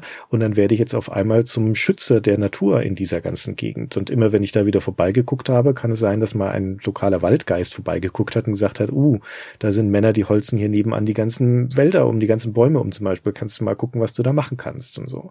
Da gibt es eine ganze Reihe von entweder tatsächlich Eigentum, das du haben kannst, oder wenn du jetzt ein Kleriker oder ein Paladin bist, dann trittst du einer Gemeinschaft bei. Die Paladine treten dem lokalen Orden bei und die Kleriker einem der Tempel, aber auch dort läuft es immer hinaus, dass du Quests kriegst. Am coolsten sind übrigens die Barden, auch eine von den Klassen, die es in dem Spiel gibt. Die übernehmen nämlich ein Theater im Keller der Taverne des Brückendistrikts und müssen dann da eine eigene Aufführung auf die Beine stellen. Mit allem, was dazugehört, auch Streitschlichten unter den ganzen Schauspielern, die überhaupt anheuern, noch Korrekturen am Drehbuch machen und so weiter und das Ganze dann erfolgreich zur Aufführung bringen. Alles völlig optional, ja, hat nichts mit der Hauptquest zu tun und logischerweise siehst du pro Spieldurchlauf von Baldur's Gate 2 nur eine von diesen acht möglichen Festungen. Also das ist schon der Wahnsinn. Das ist super. Ich habe leider bei meinen zwei Spieldurchläufen, also jetzt und damals, beide Male Kämpfer gespielt, ich doof. Und ich habe jetzt beide Male die blöde Burg gemacht, weil ich da wieder vergessen habe, dass es so viele andere Sachen noch gibt. ah, aber das war trotzdem toll natürlich. Du kriegst auch dann Geld, wenn du halt dahin kommst, dann kannst du die Einnahmen abholen. Also brauchst du zu dem Zeitpunkt schon nicht mehr. Ja. Ich bin überhaupt sehr reich aus dem Spiel gegangen, wie meistens in solchen Rollenspielen. Ja, du kommst ja aus jedem Dungeon immer wieder zurück mit den Taschen voll und mit magischer Ausrüstung und du hast durch den Verkauf von diesen ganzen Ausrüstungsgegenständen hast du bald sehr viel Geld. Das ist so eine typische Art, wie in allen Rollenspielen. Das muss dir einfach zehn verschiedene Waffen geben, obwohl du nur eine brauchst. Weil, wenn du dich auf Hammer spezialisiert hast, muss es dir auch mal irgendwann einen Hammer geben. Und dann gibt es ja aber natürlich auf dem Weg dahin auch zwölf Schwerter und sieben Pflegel und drei Äxte und die verkaufst du dann halt und das ist dann immer die Quelle deines Reichtums. Ja. Auch übrigens immer mit dieser Unart, die alle diese Spiele haben, die und die natürlich auch, dass du die erst identifizieren musst. Dass du einfach nicht weißt, was du da kriegst und dann musst du mit einem Identifikationszauber, für den du immer zu wenig hast, ich memorisiere dann sechs oder so am Ende des Spiels, aber Sonst weiß ich gar nicht, was diese Dinger bewirken. Aber naja, Kinkerlitzchen. Ja, aber das finde ich immer einen schönen Moment. Ich mag ja das Identifizieren als Spielmechanik. Und das ist einer der wenigen Punkte, wo es tatsächlich auch eine spürbare Progression gibt, weil einige deiner Charaktere, also allen voran Imoen, aber auch Eri, die sind ganz gut in Sagenkunde. Und mit jedem Levelaufstieg steigt dieser Wert. Und das bedeutet, dass die ohne einen Zauber nach Augenschein sozusagen gleich sagen können, ah, das ist eine Axt des Frostes plus eins mit Sternchen. Und dann sparst du dir da diesen Zauber. Das ist schon sehr praktisch. Also das ist schon ein starkes Progressionselement, das mit den Waffen. Und das ist auch ein Waffenmanagement, das du da machen musst. Du musst schon sehr genau gucken, welche Waffe besser ist. Das ist nicht so einfach wie plus zwei ist besser als plus drei. Die haben alle noch Sonderfähigkeiten, manchmal passive Fähigkeiten, manchmal aktive Fähigkeiten, die du noch auslösen musst. Manche haben besondere Wirkungen gegen bestimmte Gegner, habe ich ja schon erzählt, dass ich halt Anti-Trollwaffen, Anti-Drachenwaffen und Anti-Golem-Waffen habe und sowas. Da musst du schon sehr genau gucken, was du da jetzt einsetzt und dann auch die anderen Sachen vielleicht noch mitnehmen, die du jetzt nicht gleich brauchst. Und das ist aber auch einfach ein typischer, einfach ein schöner Moment, wenn du aus dem Dungeon rauskommst und erstmal schön durchs Inventar gehst. Ja, und dann sortierst du das alles mal, was so unordentlich ins Inventar geflossen ist auf dem Weg durch den Dungeon und guckst, wer kriegt denn was und für wen ist was und dann, ja, wer wird denn wirklich besser durch die Waffe und wer nicht und wer wird jetzt das neue Muli, dass er die ganzen Verkaufswaffen tragen muss und so. Das ist auch schon sehr schön. Typischer Rollenspielmoment, ja, gibt's in fast allen Rollenspielen auf die eine oder andere Art, aber auch schon sehr schön. Ja, hast aber halt auch die klassische Situation ganz oft, dass du dann feststellst, ah, ich habe jetzt den Krummsäbel der Weltherrschaft plus 200 bekommen, aber leider hat keiner meiner Charaktere eine Fähigkeit, den Krummsäbel zu benutzen. Und dann muss ich ihn gleich wieder verkaufen. Also es ist halt echt viel Loot dabei, der nutzlos ist. Und ich habe im Endeffekt nicht so häufig die Ausrüstung von meinen Charakteren getauscht. Also klar für Kämpfe nach Wirksamkeit, aber tatsächlich einen Knüppel gegen einen besseren Knüppel ersetzt zum Beispiel, weil das nicht so häufig vorkommt, dass man den besseren Knüppel findet, weil es halt neben Knüppeln auch noch Hämmer und Streitkolben und Schwerter in lang, kurz, mittel, klein, breit, rot, grün, gelb gibt und das sind alles eigene Fähigkeiten, die ein Charakter haben kann und die müssen ja auch alle bedient werden. Das heißt, du findest halt viel Schrott, den du gerade nicht benutzen kannst. Ja, massiv viel Schrott, ja, das stimmt. Also ich finde es sogar tatsächlich selten Sachen. Ich habe halt eine Langschwertspezialisierung gehabt, weil Langschwerter gibt es in jedem Spiel magisch am häufigsten. Ich weiß auch nicht warum, das ist immer am coolsten. Und da gab es dann schon ziemlich viel, aber nein. Ja, ich finde das jetzt auch nicht so dramatisch, weil dadurch, dass du ja dann wieder sechs Charaktere hast statt einen, ist halt dann doch immer für irgendwen doch was dabei. Na, dann verteilt sich's halt mehr. Wie gesagt, diese Entscheidungen, die du triffst, auf jeder Ebene haben Konsequenzen in dem Spiel und das finde ich super. Ich finde es auch immer gut, wenn sich die Wirksamkeit deiner Entscheidungen, deiner Charaktere in der Spielwelt zeigt und da gibt es auch schöne Beispiele. Ich hatte ja vorhin schon erwähnt, dass man in diesem Städtchen Handelstreff den lokalen Druidenheimen ausheben muss und sobald man diese Angriffe Angriffe dann beendet hat und nebenbei auch noch ein zweites Problem gelöst hat. Das sind nämlich Djinns, die den ganzen Handel monopolisieren und deren Problem kann man aber auch lösen, deren Quest und dann hauen die auch wieder ab. Und dann geht man in die örtliche Händlergilde in Handelstreff und dort wird einem ein Heldenempfang bereitet. Ja, der oberste Händler ruft dann gleich das ganze Volk zusammen in den Versammlungssaal und hält dann dort eine Jubelrede auf uns als Helden. Ja, dann wird man beklatscht vom Volk und die Konsequenz daraus ist, dass zum einen wir dann direkt von örtlichen Adeligen angesprochen werden. Hier, wir hätten da eine Aufgabe für uns und dann tritt sie auf die Straße raus und dann kommt da auch gleich eine Frau gelaufen und sagt, oh, ihr Helden von Handelstreff, ich hätte hier ein Problem. Also du hast tatsächlich das Gefühl, dass sich deine Reputation ändert, ja, dass die Leute in Handelstreff dir anders begegnen. Auch die Geschäfte sind auf einmal wieder offen, die waren ja alle vorher geschlossen. Und vor allen Dingen hat die Stadt für euch Helden am örtlichen Brunnen am Marktplatz Statuen aufgestellt. Und dann gehst du zu dem Brunnen und dann stehen da steinerne Abbilder von deinen sechs Charakteren auf Podesten. Und das ist cool. Ich finde das einfach sehr, sehr nett, dass du auf diese Art und Weise merkst, ich habe in der Spielwelt was verändert. Das ist ein super Moment. Es ist ein bisschen enttäuschend, dass an meiner Statue steht Caliban und an den anderen Statuen steht Gefährte von Caliban. Als hätten die keine Namen. Aber ich war ja auch am wichtigsten, das ist schon richtig so. Ja, die haben es erkannt, den Handelstreff, ganz klar. Aber super. Handelstreff ist überhaupt ganz toll. Wunderschöne Stadt, super schön gestaltet und ein wirkliches Gefühl von Wirksamkeit, das du da hast, das stimmt. Ja. Und das ist an ein paar anderen Sachen auch so. Du rettest ja ganze Orte manchmal. Auch in den Umar Hills, da rettest du ja auch einen Ort und so. Dann verändert sich dieser ganze Ort. Dann sind sie alle nicht mehr so duckmäuserisch, können plötzlich auf die Straße gehen, der Bürgermeister dankt dir und so. In Azkatla richtest du nicht ganz so viel an im Sinne von, dass dich alle erkennen so, aber man merkt, dass du im Spiel vorankommst und dich mehr Leute kennen dann und mehr Leute von deinem Ruf schon gehört haben. Ja. Wenn du ganz am Anfang in dieser Handelspromenade das Problem des Zirkus löst, dann sprechen dich hinterher alle Leute auf der Straße an und sagen, ach, du bist doch der, der da den Zirkus gerettet hat. Da merkst du das erste Mal, dass sich das tatsächlich auch umspricht. Das ist ganz konsequent gemacht von dem Spiel. In allen Spielen spielst du einen Helden. Aber es gibt nicht so viele Spiele, in denen du dich wie ein Held fühlst, finde ich. Also das ist schon eins der besseren. Auch hier ist es nicht immer perfekt so, aber schon eins der besseren. Ja, Eins der besseren, genau. Es hätte man sicher noch höher drehen können, aber es ist trotzdem schön, dass es das gibt. Und es hat immer ein volles Questbuch, vor allen Dingen in den ersten beiden Kapiteln. Das finde ich auch immer schön, dass du halt zu jedem beliebigen Zeitpunkt in diesen Phasen viele Dinge hast, die du jetzt tun könntest. Und auch da ergeben sich spontane Einmischungen, da wirst du spontan von irgendjemand angesprochen, auch da ergibt sich Druck aus deiner Party, weil dann halt zum Beispiel auch Minsk sagt, hier, wir haben doch vorhin diese Quest von dem kleinen Jungen angenommen, der sagt, mein Dorf da hinten in den Hügeln, in den Uma-Hügeln hat ein Problem, da werden immer wieder Leute aufgegessen, könnt ihr uns bitte helfen? Und Minsk ist ja der gutherzigste Mensch der Welt, ja, der ist ganz begeistert, diesen Auftrag anzunehmen und wenn du dann aber eine Weile lang rumläufst und nicht da rausreißt, dann wird er auch irgendwann ungeduldig und dann sagt er, wir sollten jetzt aber wirklich mal in dieses Dorf gehen und den Menschen helfen. Und ich glaube, in diesem Fall ist da jetzt kein wirklicher Timer dahinter, also dass du es irgendwann vermasseln könntest.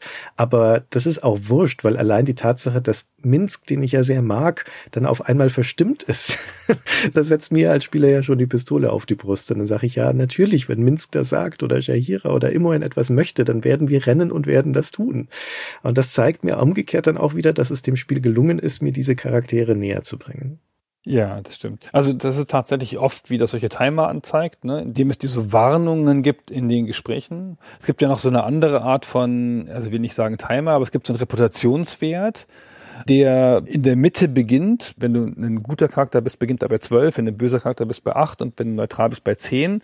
Und dann entwickelt der sich in die jeweilige Richtung nach deinen Handlungen. Halt, wenn du als guter gut handelst, dann gehst du halt 12, 13, 14, 15, 16, 17. Und bei 19 fangen an, die bösen Charaktere in deiner Party wirklich zu gehen. Ab 13 fangen die an zu maulen. die ganze Zeit so, wir haben schon sagen, niemand mehr übel hingeschlachtet, was können wir denn jetzt mal tun? Und irgendwann gehen sie dann halt. Und das ist so ein eskalierendes Warnungssystem. Und so sind ein bisschen diese Gespräche auch bei diesen Zeitlimits angelegt. Ja, jetzt aber langsam. Jetzt müssen wir aber langsam. Ja, aber umgekehrt genauso die Charaktere, die sich wohlfühlen in deiner Party, weil ihre persönliche Gesinnung mit deiner Reputation übereinstimmt, die sagen dir das auch in unregelmäßigen Abständen. Dann sagen die auch, ich bin froh in dieser Party zu sein. Wir machen das richtig. Wir kämpfen hier für die gute Sache. Ich fühle mich hier wohl, sagen die dir. Und auch wenn das immer mal wiederkommt, wenn sie es irgendwann abgenutzt hat, weil du die Soundsamples schon kennst, ja, also irgendwann ist es halt abgedroschen. Aber die Idee ist trotzdem gut, dass deine Party dir signalisiert, die Menschen ja, oder die Charaktere, von denen das Spiel versucht, eine Beziehung aufzubauen, und das gelingt ihm, wie gesagt, auch häufig, dass diese Menschen dir wiederum zurückspiegeln, ich bin zufrieden oder unzufrieden mit dem, was du tust. Und das ist wirkmächtig. Ich finde das toll, wenn ein Spiel das versucht und wenn es ihm auch gelingt. Ja, es ist ein Tick abgenutzt. Ich weiß nicht, wie oft man die einzelnen Samples hört, aber so sehr oft. 50 bis 100 Mal, ja, vielleicht mehr, weil du es ja auch nicht verhindern kannst. Das ist schon ein bisschen nervig. Aber ich finde es auch, es ist insgesamt positiv, weil das halt ein nobler Versuch ist von dem Spiel, diese Sache dem Spieler gut sichtbar zu machen. Ja. Also das Baldur's Gate 2 ist auf der spielmechanischen Ebene natürlich ein sehr stark questgetriebenes Spiel, aber doch auch ein sehr kampflastiges Spiel. Na, da müssen wir uns nichts vormachen. Und je nachdem, ob einem die Kämpfe so wie wir sie beschrieben haben, mit diesem taktischen Anspruch nun liegen oder nicht, kann das entweder sehr positiv oder auch sehr mühsam sein. Ich zum Beispiel tendiere dazu zu sagen, wenn man sich nicht so intensiv mit dem Rollenspielsystem und den Kämpfen auseinandersetzen möchte, dann ist es wirklich keine Schande, das Spiel auf dem einfachsten Schwierigkeitsgrad zu spielen. Es gibt in der Enhanced Edition sogar einen Story-Modus, wo die Kämpfe nochmal runtergefahren werden oder einfacher werden. Wo man die Kämpfe nicht mehr verlieren kann. Das ist nur noch zugucken. Wo man sie nicht mehr verlieren kann, genau. Das halte ich für völlig legitim. Wenn man sich dann auf die Story und die Interaktion konzentrieren möchte und die Stimmung in der Spielwelt, dass man das auch so gut spielen kann, weil das ist auf der anderen Seite dann wieder eben dieses Atmosphäre, dieses Stimmungsspiel. Und in seiner Zeit insbesondere muss man das ja auch nochmal sehen, die Grafik, das Design, da ist das echt gut gelungen. Es hat ein sehr hübsches Sounddesign, es hat oft auf dem Marktplatz diese Atmosphäre zum Beispiel mit Rufen im Hintergrund, mit dem Marktgetümmel. Auch wenn die Hintergrundbilder per se statische Tapeten sind, bemüht es sich doch, sie auch zu beleben. Dann sind kleine Animationen drin, flattern Vögel oder kreisen am Himmel, Staubwolken am Boden. Es gibt auch im Hafenviertel zum Beispiel, es gibt ja auch Tag-Nacht-Wechsel. Wenn das Nacht ist, dann siehst du den Leuchtturm da flackern. Das ist schon ganz imposant. Und es laufen natürlich auch Leute rum, Passanten auf den Straßen. Das ist der Engine und der Zeit geschuldet sporadisch. Ja, da sind keine Menschenmengen, die sich da durchdrängen durch diese Großstadt Azkatla, sondern das sind halt einzelne Leute. Aber das passt schon. Und ich finde, dass das Spiel das sehr gut macht.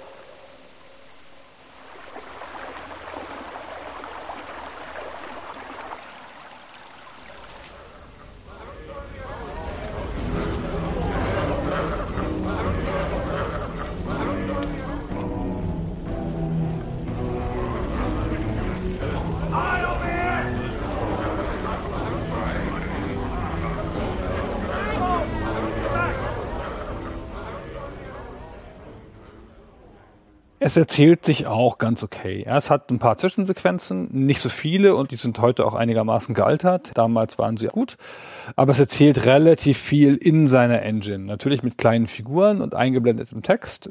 Aber das funktioniert schon gut. Und damit macht es viel. Und dieses Mittel setzt es auch oft ein. Damit erzählt es auch einfach super interessante Zusammenhänge. Also es gibt so eine Stelle, da wirst du von so einem Vampir gefangen und dann bist du in so einer Arena-artigen Situation und der Vampir sitzt so über dir, in diesen kleinen Figürchen, ja, aber auf so einer höheren Ebene und spricht so zu dir runter und sagt in so einer Bösewichter-Ansprache, verrät er seine gesamten Pläne und sagt, was er jetzt als nächstes mit dir macht und so. Und das ist auch, obwohl das in der Engine ist und sehr kleinteilig und halt 800 mal 600 und so, ist das ein optisch interessanter Moment, der in meinem Kopf viel größer aussah. Ja, Zaubereffekte sind auch echt sehr schön. Genau, das ist ja ein Spiel, das hat 3D-Unterstützung. Obwohl es ein 2D-Spiel ist, kannst du eine 3D-Grafikkarte dafür einsetzen. Das war ja damals die Zeit, wo das halt nicht jedes Spiel gebraucht hat, ne? wo du halt noch viele Spiele hattest in 2D, die einfach so gegangen sind. Und eine dieser 15 Maximen, die du am Anfang genannt hast, war, dass es ein Spiel mit 3D-Unterstützung sein soll. Und das braucht es im Wesentlichen für die Zaubereffekte. Ja, genau. Also wenn man das nicht wüsste, würde man das nicht merken. Also das ist jetzt nicht so stark, aber wabernde Nebelfelder oder wabernde Giftwolken, die macht es damit sehr schön, auch heute noch. Also wenn du so ein richtiges Effektgewitter in einem Kampf mit vielen Magiern hast, da ist schon was los auf dem Bildschirm. Also das sieht tatsächlich auch heute noch ganz schön aus. Ja, das stimmt. Es gibt noch eine Sache, die ich gern mit dir besprechen wollen würde, Gunnar, weil das hatte ich so nicht in Erinnerung und das hat mich überrascht, als ich es jetzt nochmal gespielt habe, das Baldur's Gate 2. Und das ist die Stimmung, der Tonfall des Spiels. Wenn du dich erinnerst an das Intro, das besteht ja aus zwei Teilen. Das ist einmal eine Nacherzählung der Geschehnisse von Baldur's Gate 1 mit Standbildern, mit so Zeichnungen und dann, sobald also da klargestellt ist, dass du dann also gefangen genommen wurdest, gibt es einen zweiten Teil und das ist so eine Collage an kurz aneinander geschnittenen Szenen wie aus einem Horrorfilm. Das ist eine Folterkammer mit hängenden Ketten, ein Kerker, Blitze, schnelle Schnitte, Kreischen, wie in einem Horrorfilm. Wo das Spiel etablieren möchte, dass wir jetzt hier im Folterkeller gelandet sind.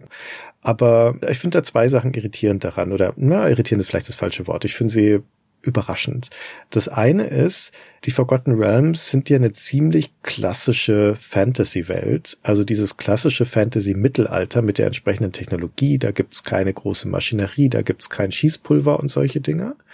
Aber die ganze Stadt Azkatla, dieses erste Dungeon, auch da die Unterwelt von Azkatla zum Beispiel, die ist stellenweise eher Steampunk als Fantasy. Der Irenicus hat ja ein Labor voller blubbernder Geräte und großen Behälter, wo irgendwelche Kreaturen drin schwimmen und Maschinen, Kabel, Klonkammern und so weiter.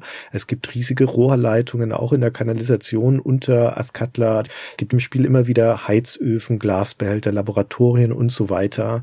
Das fand ich sehr ungewöhnlich. Das hätte ich jetzt nicht in dieser Fantasy-Welt erwartet die und die ist das doch immer nur ein Dimensionssprung entfernt. Ja, das ist richtig. Also es ist gleich Hightech sozusagen. In dieser Welt, du siehst jetzt keine stampfenden Dampfmaschinen oder sowas. Du siehst keine Fabrikanlagen, sondern du siehst auf einmal diese Laboratorien, anders kann man das nicht beschreiben. Ja, es gibt ja noch später in Watchers Keep im Add-on, wo du auch noch so eine richtige, also man kann das nicht anders sagen, eine Maschine bedienst, die wirklich aussieht wie so eine Zeitmaschine eher so aus dem Film Time Machine. Ja, also ich finde, in dieser D&D-Welt geht das schon immer alles und diese Stadt ist ja auch nicht so. Ich sag das ja schon. Das ist ja nicht so die typische Mittelalterstadt. Hier herrscht ja eine andere Technologie, sonst könnten sie ja schon diese gigantischen Statuen nicht bauen oder sowas. Ich habe gedacht, hier ist man einfach ein bisschen fortschrittlicher auch. Und Irenicus ist einfach ein besonderer Charakter. Ja, natürlich ist er ein besonderer Charakter, aber das findest du nicht nur im Zusammenhang mit ihm, auch dieses technologische und das ist ja eine Welt voller Magie. Die Begründung dafür, dass es hier jetzt keine so Brückentechnologien gibt, ist, dass das nicht notwendig ist in einer Welt, wo du alles mit einem Zauberspruch erledigen kannst. In der Welt, wo du rumteleportieren kannst mit Magie, brauchst du jetzt keine Autos erfinden zum Beispiel. Leuchtet auch ein, aber wie gesagt, ich finde es interessant, dass es diese Anflüge da gibt. Sie werden auch nicht weiter erklärt. Ne, sie sind einfach da.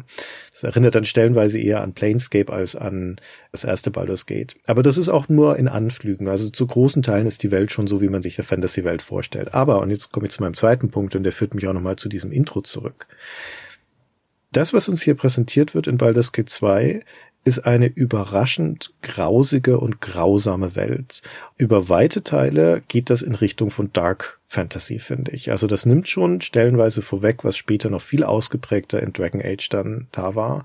Und es wirkt nur durch die Limits der Darstellung so abstrakt, weil die Engine halt so krude ist und weil wir vom Blickwinkel so weit weg sind. Aber was da passiert, könnte so aus Horrorfilmen sein. Also ich meine, das beginnt ja damit, dass der Irenikus uns foltert und es gibt kurze Zwischensequenzen am Anfang in der Spielgrafik, wo wir mitbekommen, dass der Irenikus reihenweise Unschuldige ermordet. Später, wenn wir dann ihn konfrontieren in diesem Heim für Magier, dann sehen wir da ja auch, dass er reihenweise gefangene Schattendiebe tötet, also quasi maschinell hinrichtet in ihren Glasbehältern, um aus Imoen und aus unserem Hauptcharakter die göttliche Seele rauszuzwingen. Das ist also schon ein eiskaltes und maschinelles Morden, das da stattfindet, wenn auch natürlich magisch getrieben. Aber auch Azkatla selbst, das ist eine Stadt, in der Sklavenhandel existiert, in der Menschenkämpfe ausgerichtet werden in dieser Taverne der Kupferkrone. Das ist generell ein Spiel, in dem die Schattendiebe einen Folterkeller haben und wir da Zeuge werden, wie der Foltermeister genüsslich einen Gefangenen quält und daneben steht der Folterknechtslehrling. Douglas heißt er, der ist kaum mehr als ein Kind und in dieser Szene läuft er dann in die Ecke, um sich zu übergeben.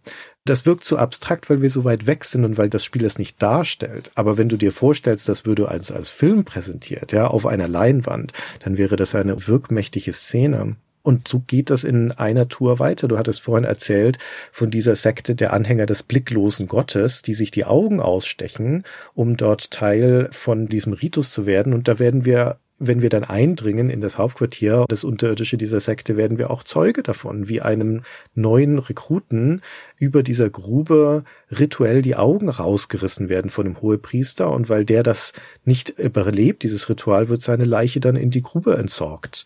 Da kletterst du später runter und da stapeln sich die Leichen. Du siehst in dem Spiel nichts davon außer der umfallenden Pixelfigur, aber nichtsdestotrotz ist das Geschehen sehr grausam. Und wenn du dann diesen Betrachter besiegst und den Kult auflöst und dann wieder nach oben ans Tageslicht kommst, aus der Kanalisation rauskletterst ins Tempelviertel, dann laufen da die Paladine von Helm herum und erschlagen die übrig gebliebenen Propheten von dieser Sekte auf offener Straße. Also es ist eine kalte, eine grausige Welt, in der wir hier sind. Ja, das Spiel spart nicht mit solchen Darstellungen. Also, du sagst ganz recht, dass es nur die Perspektive ist. Es gibt ja auch Kampfeffekte, wo halt jemand zerspratzt, richtig, zum Beispiel, ja? Ja, genau, nicht zu so knapp ganz viele von den Orten, also das grausame Art Cutler mit seiner Unterwelt und so, aber auch später das ganze Underdark natürlich, wo die wirklich grausamen Dunkelelfen wo ja das kleinste Vergehen sofort Tod und Versklavung zur Folge hat. Ja, das wird uns ja auch präsentiert, wenn wir das erste Mal diese Draustadt Ustnatha betreten, dann schindet da ein Draumann gerade einen Drügar-Sklaven und der fleht ihn an, er kann nicht mehr, hat seit einer Woche nichts zu essen bekommen und daraufhin wird er totgeprügelt von dem Drow. Und dann erscheint seine Drow-Herrin, weil bei den Dunkelelfen sind die Frauen ja die, die die Macht haben und brüllt ihn zusammen, was hier los sei. Und er sagt, der Sklave hat mich genervt. Und dann sagt sie, du Narre, ein ausgebildeter Sklave ist mehr wert als du. Ich habe noch andere Söhne und vernichtet ihn mit einem Zauber und geht wieder weg. Ja, das ist eine sehr schöne Szene. Das ist das Erste, was du erlebst in Utnata. Da bist du ja gleich gut eingeführt und denkst, ich bin hier mal ein bisschen vorsichtig, wenn ich hier lang gehe. Ja, also es gelingt dem Spiel nicht, muss ich dazu sagen, diese Atmosphäre der Beklemmung, die dem eigentlich angemessen wäre, zu transportieren, weil es zu abstrakt ist. Wenn wir uns das vorstellen würden als ein modernes Spiel oder gar als einen Film, dann wäre das also sehr viel eindrücklicher, was da eigentlich dargestellt werden soll. Deswegen ist es leicht zu übersehen, dass Baldur's Gate 2 über große Teile seiner Erzählung ein düsteres Spiel ist. Das ist immer in solchen Spielen so, du bist auch zu mächtig als dich das wirklich so richtig noch tangieren würde. Das stimmt, du hast da keine Angst natürlich, ja. Klar, in dieser Drowstadt, da bist du ja versteckt und theoretisch weißt du ja, wenn sie auf dich aufmerksam werden, tun sie dir was, aber die ganzen Kämpfe sind ja so mechanisch und eigentlich weißt du immer, was du tun musst und du hast keine Angst davor ich habe die Macht des Quickload. Mich schreckt gar nichts. genau, spätestens dann werde ich schon mit ihnen fertig. Ich komme durch so viele Erfolgserlebnisse dahin, dass ich nicht das Gefühl habe, dass mich äußere Kräfte noch so zwingen können und dann wirkt das auch nicht so auf mich. Und was mich am meisten irritiert hat beim Wiederspielen, war die Art, wie die Dialoge gestaltet sind. Und die sind nicht so raffiniert wie in Fallout mit so einem System, nee. wo du halt noch mit mehr Intelligenz, mehr Auswahlmöglichkeiten hast, mit besonderen Fähigkeiten noch eine besondere Antwort kriegst oder so. Hier zerfällt das im Wesentlichen in eine gute Antwort und eine böse Antwort und was dazwischen. Es werden schon auch Rätsel in Dialogen gelöst und es gibt da auch Raffinesse und es ist alles nicht uncool, es ist auch nicht schlecht geschrieben. Aber der Charakter ist oft erstaunlich patzig dann gibt's halt vier Antworten und alle sind echt super anstrengend und super frech und böse und dann findest du nur die eine, die irgendwie konstruktiv ist. Das hat mich so ein bisschen irritiert, dass das Spiel so viel darauf verschwendet, da Antworten zu schreiben, die eigentlich kein Mensch jemals sagt weil dann gefährdest du ja immer das Gespräch, weil die Gespräche haben ja in der Regel dann doch ein Ziel und einen Sinn und du willst jemanden überzeugen oder willst von jemandem was haben oder willst den Auftrag kriegen, von dem du schon weißt, dass es jetzt hier ein Questgiver ist. Und dann könntest du aber noch sagen, ach Quatsch, mach doch deinen Scheiß alleine, ich bin doch hier nicht dein Laufbursche. Und das ist schon okay, weil dieses Gefühl, dass du der Laufbursche bist, das steigt manchmal in dir hoch, ja, nach dem zehnten Quest. Das Spiel ist nicht so fetchquestig, wie es sein könnte, aber schon noch ordentlich fetchquestig. Also du hast nicht so, bring mir zehn Ogernasen, aber lauf mal nach hier und bring erst den um und da kriegst du die Information, wie du den umbringst und dann wieder zurück. Das hast du schon zuweilen. Das ist immer eine Dialogoption, zu sagen, ich mach den Scheiß nicht mit und das verstehe ich nicht genau, was das soll. Nee, es ist viel zum durchschaubar mechanisch dort. Die Reihenfolge der Antworten ist ja immer von gut nach böse und du hast es in der ersten Folge zu Baldur's Gate damals so schön gesagt, dass man böse Charaktere daran erkennt, dass sie immer patzig sind und das gilt für den zweiten Teil genauso. Die patzige Antwort ist immer die böse, die wohlmeinende Antwort ist immer die gute und Baldur's Gate 2 tut sehr wenig, um daraus auszubrechen. Es gibt ein, zwei Dialoge, wo das tatsächlich mal ein bisschen umgekehrt ist oder wo du auch mal grob als guter Charakter mal grob sein musst, um dein Ziel zu erfüllen. Aber das sind die absoluten Ausnahmen. Auf dieser Ebene ist es nicht herausragend. Es ist, glaube ich, auch hier ein bisschen ein Opfer der Ambition, weil es ist einfach ein solches Monster an Umfang, dass du dann im Detail immer wieder merkst, wo dann halt die Abstriche gemacht werden mussten, wo es dann nach Schema F gestrickt wurde und die Dialoge gehören da ganz stark dazu. Ja, ist nicht so schlimm. Weißt du, was sich am meisten gestört hat beim Wiederspielen? Am allermeisten noch mehr als die Wegfindung? Nein. Oh, jetzt bin ich gespannt. Die Tatsache, dass der Charakter so tut, als wäre er nicht ich. Ich klicke dahin, gehe nach Norden und der so, jawoll, Sir. Gerade, dass er nicht Sir sagt, er sagt, ist mir eine Freude oder irgendwas, was er sagt. Oder ich würde nie widersprechen oder so. Warum sagt er das? Der hat das nicht zu sagen. Ich bin du. Das Spiel spricht dich ja mit du an. Du handelst ja so. Die Immersion ist ja, dass du dein Hauptcharakter bist. Und dann tut er aber so, als, weiß ich nicht, also ein bisschen so wie so die Truppen in Warcraft, die halt sagen, jetzt klick nicht so oft auf mir rum. Also es ist ja fast ein Bruch der vierten Wand, weil es ja mich anspricht mit diesem, ich mach das jetzt und so. Also das, was die anderen Charaktere machen, okay, da könnte man ja noch sagen, okay, sie sagen das zu dem Balskind als dem Gruppenanführer, aber der sagt ja zu mir. Und ich begreife nicht, was das soll. Ja, ist ein spezielles Problem, würde ich sagen, aber ja, ich kann es nachvollziehen. Ich habe aus Versehen bei der Charaktergenerierung das falsche Soundset gewählt und hatte dann einen hochnäsigen Charakter und das hat mich so schwer genervt, egal was der gesagt hat. Es sind ja hauptsächlich nur diese Bestätigungssachen, aber ich war immer froh, wenn er die Klappe gehalten hat. Ja, das ist ja natürlich nicht wirklich Schlimmes, aber es hat mich wirklich irritiert. Was mich noch interessieren würde zum Abschluss ist, hast du eigentlich einen Lieblingsgefährten oder eine Lieblingsgefährtin unter dem Personal von Baldur's Gate 2? Ja, das Spiel legt dir schon sehr offensichtlich nahe, dass deine Begleiter aus Baldur's Gate 1 deine Freunde sind.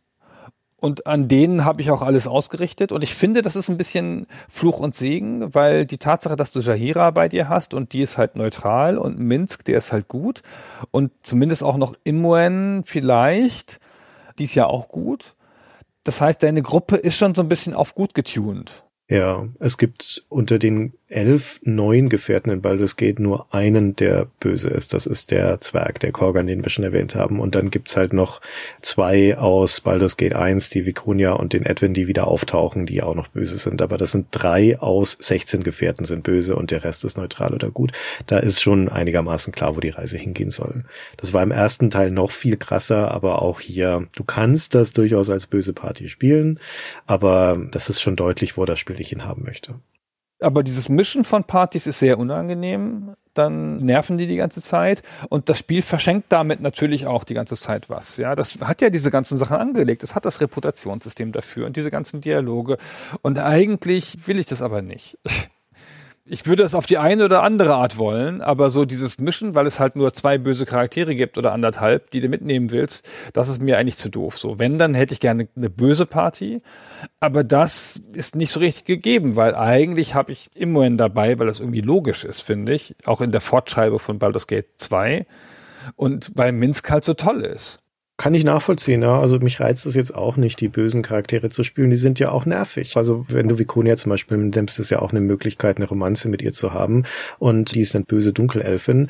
Und das erste Drittel der Romanze besteht daraus, im Endeffekt dir immer wieder anzuhören, wie sie dich nervt, wie sie dich anzickt, ja, wie sie sich darüber beschwert und darüber beschwert. Und das musst du halt alles erstmal aushalten. Das hat auch nichts mit böse zu tun. Die ist halt einfach unangenehm. da muss man dann durch. Ach so, das ist ja übrigens in diesem System angelegt, dass es ja nicht so stark gut böse ist, sondern dass es halt selbstsüchtig und selbstlos sind, die großen Gegenwerte. Ja. Und das merkst du halt sehr deutlich, ja. Die Charaktere sind dann halt sehr egozentrisch und selbstbezogen und das macht sie noch unerträglicher, als wenn sie einfach nur per se böse wären. Na gut, um meine Frage selbst zu beantworten. Also ich mag Shahira sehr gerne. Natürlich merkt man auch an dem Umfang ihrer Quests und ihrer Romanzen, dass die durchaus auch bei den Spieldesignern ein privilegierter Charakter war. Und wie du schon sagtest, sie kommt ja auch aus dem ersten Teil. Aber sie ist auch interessant. Ne? Sie trägt ihr Päckchen mit sich, sie hadert damit, sie ist ein robuster Charakter, sie kann auch die anderen ganz schön angehen, Eri zum Beispiel, aber auch andere. Und das ist nett, das sorgt für Dynamik. Aber Nummer zwei wäre vermutlich Nalia, eine der neuen Charakterinnen. Das ist die mit der Festung, wo wir vorher erzählt haben, die bringt auch eine interessante Geschichte mit, weil sie ist halt das Töchterchen aus gutem Hause, die aber das so satt hat, diese Standesgeschichte und diese gebruderten Adligen und die sich dann immer rausschleicht, um halt in der Stadt rumzuhängen mit den ganzen abenteuerlichen Leuten. Im Herzen ist die durchaus hilfsbereit und gut und die ist aber auch nicht auf den Mund gefallen und ihre persönliche Quest dreht sich darum, dass sie ihren Verehrer Schrägstrich Pseudo-Verlobten loswerden muss, ja, auf den sie keinen Bock hat und er lässt sie dann sogar entführen. Und das fand ich doch auch sehr nett. Also sie hatte ich gerne in meiner Party bis zu dem Punkt, weißt du, wo ich sie losgeworden bin, loswerden musste? Wir sind hier in einer grausamen Welt. Du kommst ja dann irgendwann im vierten Kapitel, entfernst du dich ja, gehst du auf Reise und gehst in dieses Heim, wo du Imoen vermutest. Und da kommt es dann zur Konfrontation mit Erenikus, Verrat, Gefangennahme und wir werden überwältigt und ins Dungeon unter diesem Heim geschmissen, wo Bodhi, die Verbündete von Erenikus, schon auf uns wartet, eine Vampirin, und uns in einen Spießrutenlauf schickt. Also in einem grausamen Dungeon der Vampirin ausgeliefert, weit ab vom Festland auf einer einsamen Insel unter dem Magiergefängnis sozusagen. Der letzte Ort, wo du sein möchtest. Und dort stößt immerhin wieder zu uns. Ja, da können wir sie wieder in die Party aufnehmen. Ich kann aber nur fünf Gefährten haben. Eine muss raus. Also verabschiede ich mich von Nalia. Ja, weil immerhin ist eine Diebin. Nalia ist auch eine Diebin. Also raus mit ihr. Und dann kommt das zugehörige Menü, wo man normalerweise den Leuten sagen kann, ja, geh wieder zu deinem Ausgangsort zurück, also zurück in Taverne oder warte hier auf mich. Und hier gibt's aber nur eine Option, nämlich warte hier auf mich, wir holen dich dann später wieder ab. Und ich bin nie wieder dahin zurückgegangen. Es geht auch gar nicht. Wenn man erstmal raus ist von dieser Insel, kommt man da nicht mehr zurück. Das heißt, Nalia steht da noch heute. Da hätte es natürlich zwei Möglichkeiten gegeben. Man kann Jahira aus der Party werfen, weil die findet nach Hause. Ach, guck, okay. Ja, die ist später wieder in der Stadt. Die ist nämlich nicht so doof wie, wie die anderen. die kommt da raus. Oder man macht natürlich wie ich, man lädt nochmal und geht mit fünf Leuten rein. Ja, okay, das ist auch eine Option. Das ist in der Tat sehr unangenehm. Das Spiel will ja, dass du damit spielst, mit dieser Option Charaktere auszutauschen. Und die weinen jedes Mal so, wenn sie ausgetauscht werden. Oder sind super angepisst. Ja, genau. Dass du dich erdreistest, sie aus der Party rauszunehmen. Das bricht es so für mich, finde ich, ja, weil man könnte ja auch denen sagen, pass mal auf, ich muss mal hier eine andere Konstellation und warte doch mal hier auf mich. Aber nein, die empfinden das ja als den kompletten Bruch wie der Hund, wenn du morgens zur Arbeit gehst, der denkt, der kommt nie mehr nach Hause, nie mehr. Ja, ich muss jetzt hier den ganzen Tag weinen und heulen, weil mein Herrchen ist für immer weg. Was soll denn das? Warum macht man das jetzt? Macht andere Sachen auch so technisch. Warum macht es das nicht technischer? Anstatt mich da in so eine moralische Sache laufen zu lassen, die ich ja gar nicht will.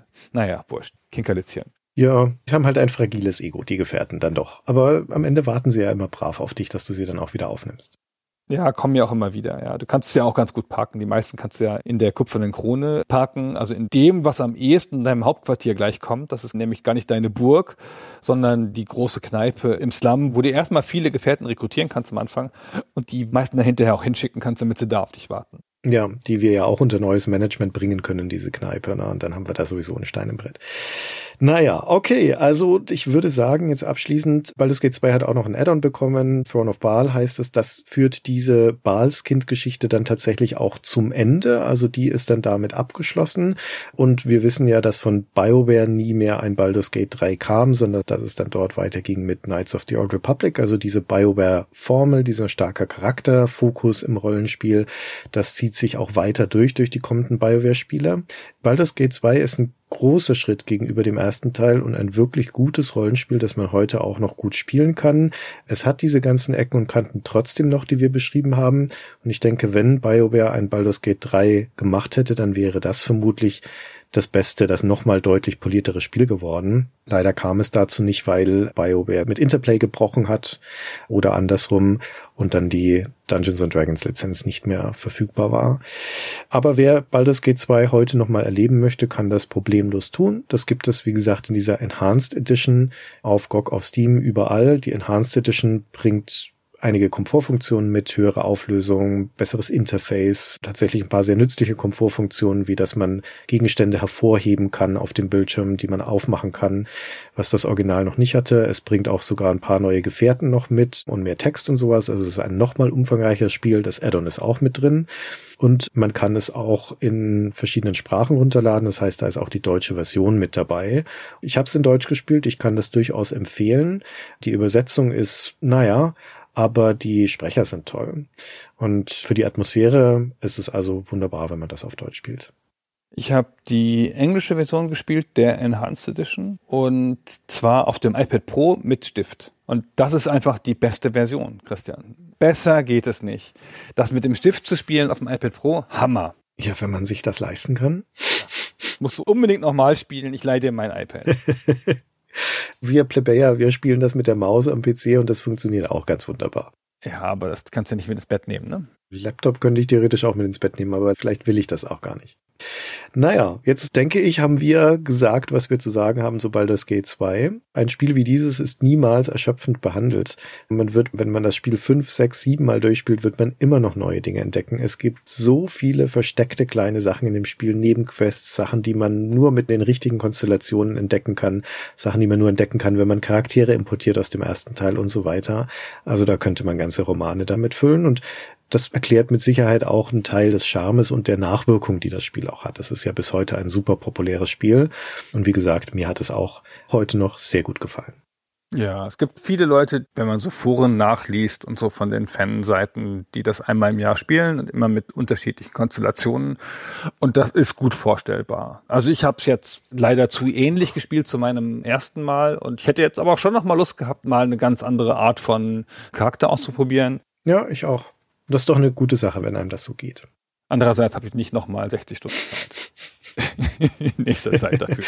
Aber das war eine tolle Erfahrung. Ich habe es gern nochmal durchgespielt und es hat mich nicht genervt. Und das kann man echt nicht über jedes Spiel des Jahres 2000 sagen.